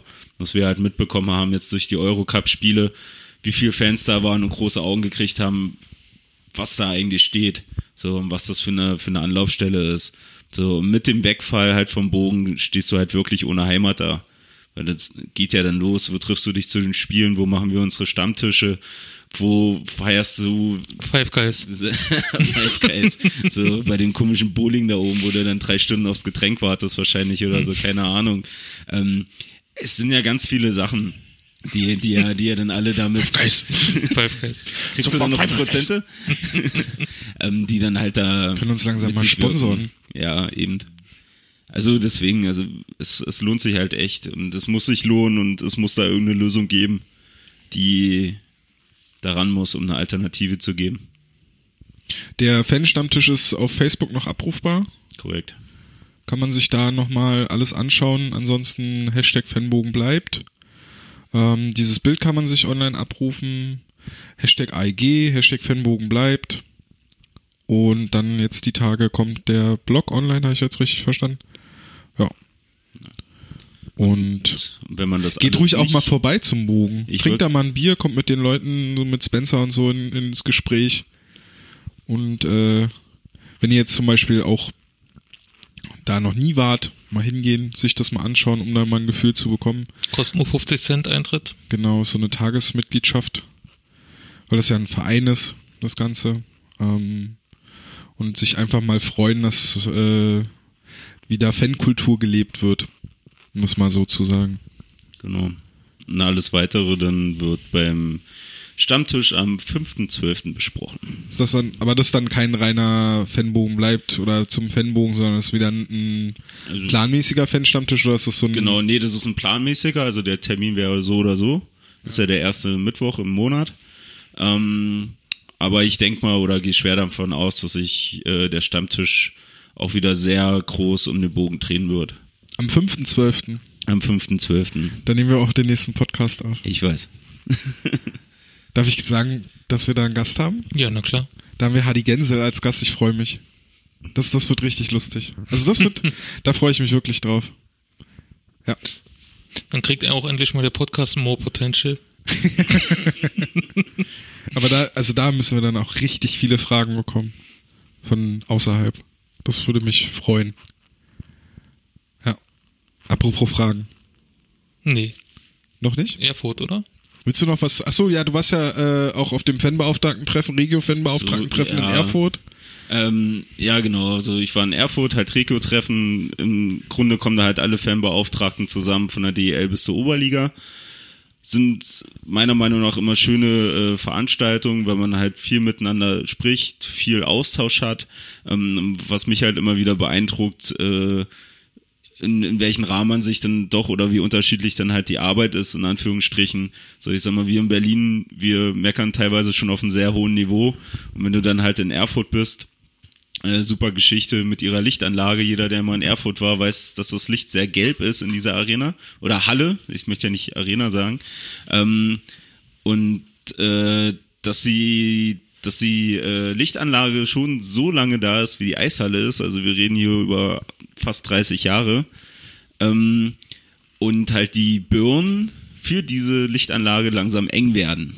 Okay. Weil die halt noch made in Russia sind. Okay. So, äh, Muss ich mir das so vorstellen, wie dieses, es gab irgendwann mal so Anfang der 2000er so ein Bild von Berlin, so eine Luftaufnahme bei Nacht, wo man gesehen hat, dass äh, Westberlin so weißes Licht hatte und Ostberlin hatte so ein Schönes Goldgelb. Ja, Ja, genau, genau. genau. So musst du so es vorstellen.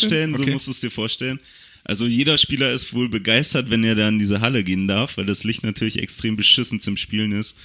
Ähm, ja, sowas dann halt, halt diese Unterschiede und wenn du dann überlegst, da sind maximal äh, zwei Ligen dazwischen, so das ist schon ziemlich beeindruckend und lässt sich auch teilweise an den Kopf fallen. Ähm, Nee, aber war wieder super Treffen. Man hat viel miteinander geredet. Äh, nächstgrößere Aktion, die kommen wird im Rahmen der Fanbeauftragten, äh, kann ich leider noch nicht sagen. kein Spoiler. Nee, ähm, aber kann was Gutes werden. Okay. Aber jetzt kommen wir zu den Fragen. Jetzt kommen wir zu den Fragen. Alles klar. Und zwar fa- fangen wir mal mit der jüngsten Fragestellerin an. Lea, neun Jahre, fragt. Oh, Ähm, die Reihenfolge, wie die Spieler am Anfang reinkommen, ist festgelegt, wegen der Grafik auf dem Würfel, oder? Wenn dann doch einer mal fehlt, haben die irgendwie einen Zettel, wo die Reihenfolge draufsteht? Wissen die also immer, wer dran ist? Also, ich würde jetzt mal, ich weiß es nicht genau, aber es, Eishockey ist hier in der DL ein Entertainment-Betrieb und es gibt Regieanweisungen Re und ähm, es wird alles nach der Liste abgearbeitet und so werden die bestimmt auch die Spieler platziert, wie es auf dem Videowürfel ist. natürlich eingearbeitet mit einigen Präferenzen der Spieler. Wenn zum Beispiel ein Spieler immer der Letzte sein würde, der aufs Eis kommt, So wie der Weltkaiser. hm, oder früher Dennis Peterson, dann wird das schon so sein. Aber ansonsten wird das alles natürlich vorgegeben. Ja, es ist, also ich weiß, dass es ja auch in der NHL, wo das jetzt nicht, wo jeder Einzelne aufgerufen wird, da gibt's ja auch eine Reihenfolge. Gibt halt Spieler, die wollen halt als Letzter aufs Eis gehen, gibt Spieler, die möchten halt unbedingt nach den Goalies als erstes aufs Eis gehen. Also insofern wird das dann da so angepasst. Und wenn dann halt mal einer ausfällt, dann wird Uwe schon irgendwie eine Notiz bekommen, dass der halt jetzt fehlt. Und oben auf dem Würfel werden die dann halt einfach nicht mit abgespielt. Genau. Ja. Das wird alles in der Regie. That's, So that's organisiert. the magic. Genau. Okay, die So nächste, viel Magie heute. Ja, äh, die nächste Frage äh, kommt dann so zu Kai Wissmann. Eigentlich ein bisschen unfair, da er jetzt äh, nur ein halbes Spiel hatte, bevor er sich wieder verletzt hat.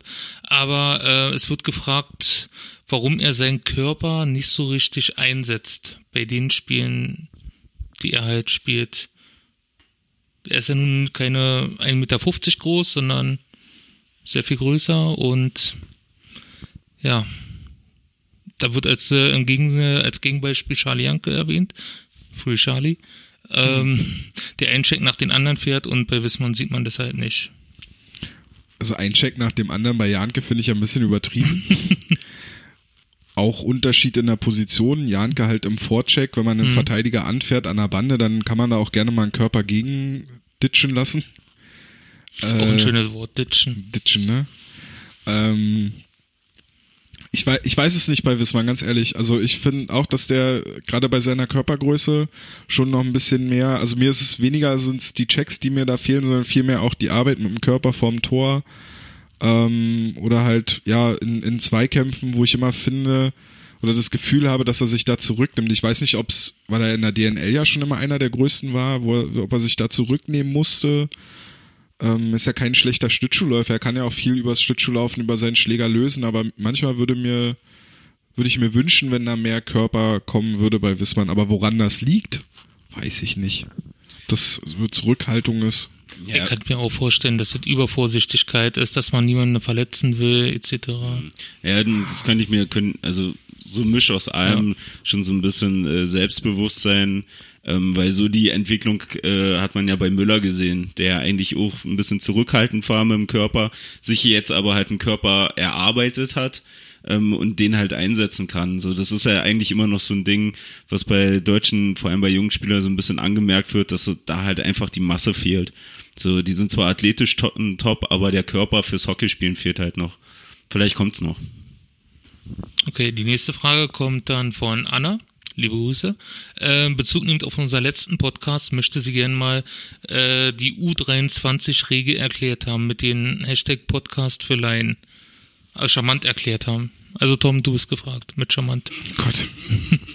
Jetzt hätte ich mir nochmal durchlesen müssen. Also die U23-Regularien sehen halt vor, dass jetzt im Laufe der nächsten drei Jahre, glaube ich, immer sukzessive mehr U23-Spieler eingesetzt werden müssen. In diesem Jahr sind es halt, äh, ist es halt ein Spieler, der auf dem Spielberichtsbogen gemeldet werden muss, der bis zum 1.1.96 war das, glaube ich, äh, geboren sein muss.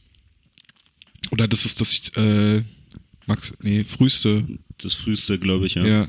Und halt ein U23-Spieler, der muss dann halt eingesetzt werden. Damit will man halt die Nachwuchsarbeit in der deutschen Eishockey-Liga fördern, beziehungsweise die Teams ein bisschen dazu zwingen, mehr Jugendspieler einzusetzen. Und ja, nächstes Jahr sind es dann zwei und dann wären es halt drei äh, in der Saison darauf folgend. Und bei den Eisbären sieht's ja so jetzt in diesem Jahr schon ganz gut aus. Ist jetzt egal, ob man jetzt Janke, Adam, Hessler guckt, äh, ob man auf die guckt, ob man auf Franz Repp oder Küpper schaut. Und äh, im Sommer haben sie ja auch Verpflichtungen getätigt, wie zum Beispiel die von Lukas und Thomas Reiche, die dann halt Cedric Schiemens. Cedric Schiemens Also man hat sich Beispiel, im Sommer für die Zukunft schon sehr gut aufgestellt. man hat sich da genau zusätzlich zu den Spielern, die eh schon da sind, wie ähm, Nino Kinder zum Beispiel, ja. die dann halt da auch vielleicht auf dem Sprung sind, wenn sie nicht nach Nordamerika gehen sollten. Anschitschka haben wir da auch noch dabei, wollte ich ja nicht, dass wir den noch vergessen. Genau. Ja. Ähm, Stefan fragt, woran liegt es eurer Einschätzung nach, dass die Eisbären derzeit so inskonstant, inkonstant in der Leistung sind. Ist es nur auf die Verletzten zurückzuführen? Macht man es sich zu einfach, es darauf zu reduzieren? By the way, ich bin gegen eine Trainerdiskussion. Sollte ein Kette mal gehalten werden? Das haben wir schon beantwortet. Wenn nicht, warum? Wenn ja, warum? Okay, haben wir den zweiten Teil schon. Ja, zur Kette machen wir ja alles beantwortet, Genau. denke ich. Ich fand interessant, dass Jordan gestern scheinbar auf der Pressekonferenz gesagt hat, ähm, dass die Eisbären nicht bereit waren für das Spiel äh, gegen Augsburg. Äh, spricht ja dann, ist vielleicht auch so ein bisschen Kritik an der eigenen Arbeit, dass man vielleicht Augsburg auch unterschätzt hat oder die Art und Weise, wie Augsburg momentan auftritt oder in diesem Jahr auftritt ähm, sind halt dann, also genauso wie bei Spielern halt mal Fehler passieren, können ja Trainern auch Fehler passieren. Ähm, aber neben den Verletzungen ist, also, oder ich finde, die Verletzungen spielen schon eine große Rolle in diese äh, fehlende Konstanz. Ich meine, die haben diese Saison auch nicht mehr als zwei Spiele in Folge gewonnen. Ne? Also die haben immer zwei Spiele, dann haben sie wieder verloren. Also mal so eine richtige Serie sich erspielt, ist halt auch noch nicht passiert. Man halt sagen kann, okay, da kann man sich auch so Selbstvertrauen holen und so. Ne? Das ist Ja, ich bin halt immer noch so ein bisschen in, in der Überlegung vielleicht, ähm, dass man ja immer noch irgendwo in einer gewissen Umbruchphase ist. Also Ja, sie- das kommt dazu, ja. Also ich sage mal, das große Ganze in, im Team hat man es dann halt endlich mal geschafft, äh, wirklich den Umbruch zu machen. Viele gegangen, viele neue gekommen. Aber vielleicht sind es halt jetzt doch mal die Kleinigkeiten und ohne jetzt einen Trainer anzugreifen. Also meiner Meinung nach gibt's da keine Diskussion, weil da kannst du, glaube ich, hinstehen, wen du willst. So, ähm, das würde halt trotzdem laufen. Ähm, wo wollte ich denn jetzt hin? Genau. Ähm, das, das ist halt jetzt halt noch daran, ist halt äh, kleine Sachen zu optimieren, die du vielleicht als Außenstehender so gar nicht mitkriegst. Äh, und trotzdem würde ich es halt gerne sehen, dass äh, Clement klar das Jahr vielleicht noch ist, dieses Jahr vielleicht noch, äh, nächstes Jahr vielleicht noch da ist, aber dann halt mit dem Trainer gearbeitet wird, wo man wieder fünf, sechs Jahre was aufbaut. So, weil Clement ist halt, ich gehe nicht davon aus, dass der länger als zwei Jahre da ist. So, haben wir auch eine Frage zugekriegt, ne? Die hatte ich heute. Ich habe, ich sehe immer eine Frage Eine einzige. und das war mit. die Jordan-Frage, habe ich schon gesehen. Ja, also Ähm, ich ich wollte noch ganz kurz, ich glaube, dass da aber auch, was du meintest mit dem Umbruch, ich glaube, dass es auch einen Umbruch im System halt gibt, von dem, was Uwe Krupp hat spielen lassen, jetzt zu dem, zu der Spielidee von Jordan und dass es äh, jetzt gerade auch am Anfang schwieriger war, weil er halt was Neues reinbringen wollte, die Mannschaft dann halt auch nicht immer vollzählig war und so, und dass es dann halt, glaube ich, mittelfristig auch schwierig wird, da so dann, naja, die Konstanz halt auch zu finden. Und dann kommt halt hinzu, dass sie sich selber immer schwer machen, durch blöde Strafen, durch blöde Gegentore und so. Und ähm, das ist, glaube ich, momentan einfach noch. Ist jetzt nicht so, dass ich sage, oh, ich äh, mache mir Sorgen um die Saison, aber es, man merkt schon, dass dann noch, naja, dass es noch nicht so ganz sauber läuft. es, es, es fehlt halt was. So, und also auf einer Seite klar, es ist ein bisschen schade, dass wir uns so im, im Mittelfeld bewegen, die ganze Saison über in der Tabelle. So, aber auf der anderen Seite ist es eigentlich schon so ein bisschen die Region, wo ich mitgeschätzt habe, wo wir uns dann vielleicht auch einfinden werden. Also zwischen vier und sechs, denke ich mal, werden wir die Saison noch beenden. Okay, Rob fragt, in den Kommentata Kommentaren der offiziellen Eisbären-Posts wird immer häufiger der Trainer für die Situation verantwortlich gemacht. Denkt ihr, Jordan ist weiterhin der richtige Mann? Wenn ja, warum oder warum auch nicht? Und haben wir zur nächsten Saison einen neuen Coach hinter der Bande? Warum ja, warum nein?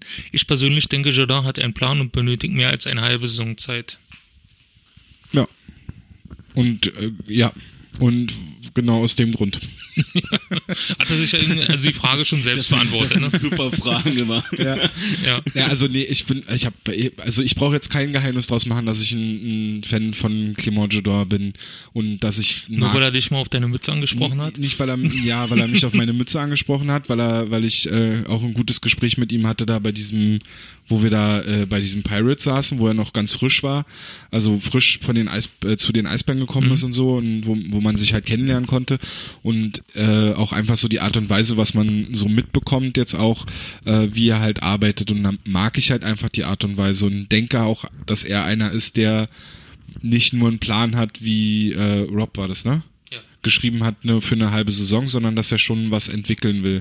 Und man muss dann halt auch immer bei einem Trainer schauen, was hat er zur Verfügung und, und, und wie läuft die Saison so. Und wenn sich halt in jedem Spiel irgendwie nochmal ein Spieler verletzt und man nie wirklich ein Line-Up hat und trotzdem sieht man ja eine Entwicklung der Mannschaft und im, im Spielsystem, dann kann man vielleicht. Ja, auf einmal hat man das beste Powerplay der Liga, ne? Auf einmal hat man das beste Powerplay der Liga. Man ist defensiv trotzdem immer noch anfällig, so wie es letztes Jahr war, was dann vielleicht aber auch an den Spielertypen liegt, aber trotzdem kann man bei gewissen Faktoren einfach erkennen, dass Jodor da versucht, was zu entwickeln. Und dass die Eisbären jetzt vielleicht bei 50 Prozent sind in diesem Entwicklungsschritt und am Ende der Saison kann man da äh, einen Strich drunter machen und kann es auswerten. Aber ich bin da bei Flo, wie er es eben gesagt hat, ich den gerne noch nächstes Jahr zusätzlich sehen. Ich weiß nicht, was er, wie viel Mitspracherecht er am Kader zum Beispiel hat, das kann ich nicht beurteilen. Da könnten wir dann irgendwann mal äh, Hanni und Danny fragen, wenn wir sie hier zu Gast haben wenn die das wissen oder wir können Richer fragen oder sonst mhm. wen oder was weiß ich. Aber ich bin mir schon sicher, dass der Trainer Mitspracherecht hat bei Spielerverpflichtungen. Man kann ja Richer dann fragen, wie viel Magie er noch in der Tasche hat. Wow. Du willst unbedingt dieses Magie-Ding heute haut ja heute völlig um. Episodentitel irgendwie haben, ne? Also ich lese, ja, ich lese ja im Internet nicht viele Kommentare unter Facebook-Posts, aber bei einem habe ich es dann die Tage doch mal gemacht und da stand drin, ähm, dass Jordan überhaupt keine Emotionen zeigt und Krupp dann doch der bessere war. Darüber kann man Emotionen auf der Moment? Moment, darüber kann man streiten, aber bei der Emotion geht einfach mal zum Training und schaut euch an, wie Jordan seine Spieler anschreit der hat genug Emotionen noch. Der eben, also ich finde jetzt die, die, wie gut ein Trainer ist, mache ich nicht davon abhängig, wie der in einer Unterbrechung ausrasten kann hm. oder wie der einen, einen Schiedsrichter zusammenscheißen kann. Ich mache den Trainer dann schon eher davon abhängig von dem, was ich auf dem Eis sehe und äh, wie er zum Beispiel beim Training agiert. Ja. Und beim Training finde ich zum Beispiel auch, da sieht man dann halt auch, dass der ein sehr akribischer Arbeiter ist und dass er vielleicht, das könnte man ihm vielleicht als Kritikpunkt anrechnen, da, also ohne jetzt da äh, interne aus der Mannschaft oder sonst was zu wissen, aber vielleicht ist er zu akribisch und äh, verlangt zu viel Details von seiner Mannschaft, die dann äh, hier und da nicht ganz erfüllt werden können. Vielleicht ist das, das der größte Negativpunkt. Dass er dann auch, weil er ja auch gerade letzte Saison ja viel mit diesem Videocoaching oder mit der Videoanalyse beschäftigt war, dass er vielleicht zu viele Details äh, auf einmal irgendwie da reinbringen will und dass das dann halt dann dazu führt, dass halt dann kleinere Fehler unterlaufen. Aber wie gesagt, ohne jetzt da irgendwie interner aus der Mannschaft zu kennen ja. oder, oder irgendwas, sondern einfach jetzt nur mal ähm, aus meinem Kopf. Okay. Ein Interne aus deinem Kopf. Ja. Verkopft aus dem Kopf. Das ist ein schöner Sendungstitel, Interne aus dem Kopf. Ja, okay. Schreibe ich auch. Okay. Die nächste Frage kommt von Mark. Glaubt ihr, dass Ranford und Smith nächstes Jahr noch bei den Eisfans spielen werden, falls nicht noch ein deutlicher Leistungsschub dabei hinkommt, äh, da man sich wahrscheinlich doch mehr von den beiden erhofft hat, besonders von Smith und die Produktion für ein vermeintliches Top-Team zu wenig ist? Haben die nicht zwei Jahre einen Vertrag? Es wurde über die Vert Vertragslänge keine Angaben gemacht. Ja, gut, aber wenn man da mal sowas mitkriegt. Also ich bin mir, glaube ich, sicher, dass sie zwei, zwei Jahre hatten. Aber ich will auch wiederum nicht drauf schwören. Aber im Endeffekt, ja, ich kann mir schon vorstellen, dass die, dass die nächstes Jahr noch da sind. Also ich würde es mir auch wünschen. So, weil eine Saison ist halt nur eine Saison. Genau. Ähm, wow. Super Schlussfolgerung, das oder? Zwei Saisons sind zwei Saisons. ja, genau. Und daraus hast du dann immer noch ein bisschen mehr. ähm, nee, also von daher, ich würde es mir halt wünschen und ich glaube halt für, für den Aufbau und was wir gerade gesagt haben, dass man sich immer noch irgendwie in einem gewissen Umbruch bewegt, ähm, sind die zwei wichtig und können noch wichtiger werden. Okay. Äh, die nächsten beiden Fragen fasse ich mal zusammen. Die sind von nicht JJ12, sondern nur JJ auf Twitter. JJ. Hab, äh, habt ihr das Foto? Doch, das Foto habe ich euch geschickt, ne? Von dem Juwelier in Erfurt. Von Jasper. Von, von Jaspers, mhm. genau. Äh, denkt ihr, dass die bessere Punkteausbeute von Ranke über einen längeren Zeitraum andauern wird? Nein. Oder seht ihr ein kurzfristiges Hoch? Ja. Muss man, da, muss man dazu aber sagen, dass es nicht, ähm, ähm, na, jetzt fällt mir das Wort nicht ein. Kritisch? Nee, nicht, ja, es ist nicht jetzt was groß Aufregendes, ähm, dass Stürmer halt gerne mal so heiße Phasen haben und mal viele Tore schießen und dann halt mal wieder so ein bisschen abkühlen, um dann wieder eine Phase zu bekommen. Und Rankel war eigentlich in seiner Karriere immer so einer, der halt mal so eine Phase hatte, wo es richtig, richtig gut lief dann ist er halt mal wieder weniger aufgefallen und also Ja. ist doch gut, dass es jetzt für ihn läuft. ja. Die zweite Man muss, man, man muss immer erst kritisieren. Ja, aber vielleicht braucht er es. Ja. Aber wir sind ja nicht in der Kabine. Richtig. Die zweite Frage war zu Smith und Ranford, die haben wir eben schon beantwortet mit der anderen Frage. So, dann kommen wir zu den Fragen auf Instagram. In welcher Hinsicht findet ihr, ist Kevin Pollard besser als Petri Vihanen? Oh Gott, keiner. Nee, ich glaube auch nicht, dass er wirklich besser ist. Er ist halt äh, spektakulärer und packt es halt regelmäßiger aus als Wehan, der doch mehr ruhig war, zwar auch Big Saves hatte. Ähm, und Viele. Viele. Ja. So, und Pollard ist halt schon der, der sich gerne wirft, groß sich dann halt dadurch in Szene setzt und da halt dadurch halt sehr auffällig ist. Also wirklich besser finde ich ihn nicht. Okay. Ich finde, also ich für mich ist Wehaden auch der beste Goalie, den die Eisbären jemals hatten. Also Nach insofern- Udo Döhler. Nee. Den hast du doch gar nicht mehr erlebt, um das zu beurteilen. Natürlich habe ich U- den tanzenden Udo noch erlebt. Das, ich habe sogar einen unterschriebenen Puck von Udo Döhler bei uns in der Vitrine. Hallo? Also wirklich, tanze Udo, tanze. Mr. Europacup.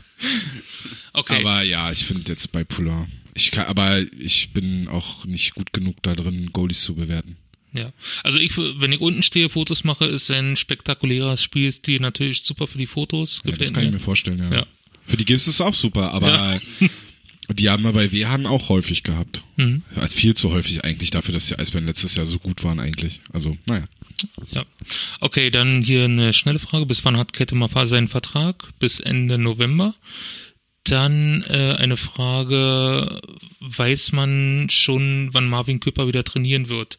Auf solche Fragen mit verletzten Spielern antworte ich immer ganz gerne, sorry, keine Ahnung, wir sind keine Ärzte. Ja, und wir sind ja auch nicht, wir sind auch nicht die Eisbären. Ja. Aber So- ich habe, haben wir, hast du ihn gesehen am Freitag? Nee, hab ich nicht. Okay. Das letzte Mal, als ich ihn gesehen habe, Aber, vielleicht taucht er irgendwann in der äh, Torwartrotation auf der Bank auf. Da wechseln sich ja die Goalies immer wirklich ab. Von Kessler zu Anschitschka zu Franz Repp. ja, stimmt. Aber bei ähm, Küpper jetzt vor der, der Deutschland Cup Pause hat er ja noch diese Schiene um den Fuß gehabt. Aber die soll er nicht mehr haben. Die soll er jetzt nicht mehr haben, okay. Na, dann wird's vielleicht bald. Aber die war lange drum, ne? Also da wird, das wird noch ein bisschen dauern wahrscheinlich. Ja. Dann noch eine Frage, die ist so ein bisschen so ein Insider, über die wir uns ganz gerne lustig machen. Woran hat es eurer Meinung nach beim letzten Spiel gelegen? Wo- Woran lag's? Woran lag's genau? Die stellen wir uns immer gerne intern. Boah, dieser Berglund. Ja. Der Kamerad. Die, die würden den Eisbären aber auch gut stehen. Ja. Jemand fragt noch, äh, falls Jordan aufhört, wer wäre nach der Saison ein guter Kandidat für euch? Hardy Gänse. Wir haben mal was Neues, stimmt, ne? Aber es Junger wird ja, der wird ja Trainer? schon Nationaltrainer. Da kann er beides machen. In Personalunion? Ich glaube, der DB will das nicht. Aber der DB hat auch keine große Auswahl. Nee. Weil Hardy Gänse ja schon unterschrieben hat. Okay. Das wird die Einstiegsfrage nächstes Ich Jahr. wollte gerade sagen, dazu mehr in der nächsten nächstes Ausgabe. Jahr. Quatsch. Ja. Ja, ich glaube, äh, war, war, äh, hattest du nicht mal irgendwie so gesagt, dass der Fleming sich vielleicht in dann, dass der dann nachrückt, dass immer die Co-Trainer Ich nachrücken? habe nie. Nein, also nicht jetzt äh, Nicht als nicht, nicht, äh, Fleming. nicht als Gerücht jetzt, sondern einfach so du, äh, Steffen Ziesche könnte ich mir irgendwann vorstellen. ja, das kann ich mir auch vorstellen. Aber der Ja. ist auch ein guter Coach, also so ein, so ein guter so, ist auch und so, Steffen Ziesche der ist auch so ein ein bisschen- harter Nerd, weil der auch so, der macht glaube ich auch viel Analyse und so. Das Und ist Steffen Ziesche sägt den jungen Hartmut Nicke irgendwie. Also, dass der sein ganzes Leben lang irgendwie bei den Eisbären bleiben könnte. Ich sehe in Frank Hördler den jungen Hartmut Nickel. Die reden doch ähnlich. Vom Charakter auf jeden Fall. Oder? ja. Oh, passt schon. Die sind sich so ähnlich. Ich finde das so lustig. Ja. Dann Die letzte Frage von Robert. Bin ich zu spät? Nein, bist du nicht. Gut, das war's mit den Äh, Fragen. Flo und ich waren heute zu spät. Ich habe auf dich gewartet, also. Ja, ich habe auf. Ich habe auf euch gewartet. Ja. Okay, ja. Dann sind wir durch, ne? das waren die Haben Fragen. wir alle Themen abgehakt? Ist noch was Jo. dazugekommen? Nee. Guck mal schnell. Vielleicht äh, gibt's noch Breaking News. Aus dem Eisbärenkosmos. Gut. Nicht. Dann äh, vielen Dank fürs Zuhören. lasst uns Bewertungen da bei iTunes, bei äh, Spotify. Kann man bei Spotify bewerten? Ja. Nee, kann man Nee, nicht. Also nur intern, wie Ende Folge gefallen hat. Okay. Dann äh, lasst da keine Bewertung da. Aber abonniert. Abonniert, abonniert uns bei YouTube, schaut bei uns auf Twitter vorbei, bei Instagram, bei Facebook, schaut auf der Webseite vorbei. Spendet beim November. Spendet unbedingt beim November, gebt euer Gebot für das äh, Game One Jersey. sehr authentische Game One Jersey von James Shepard ab. Ähm, ja, vielen Dank fürs Zuhören. Wir hören uns in zwei Wochen wieder. Dann mit Hardy Gänse. Schickt da ganz viele Fragen dann. Wir rufen aber vorher nochmal auf. Und bis dahin sagen wir Tschüss. Ciao. Bis dann. Warum hast du jetzt gewartet?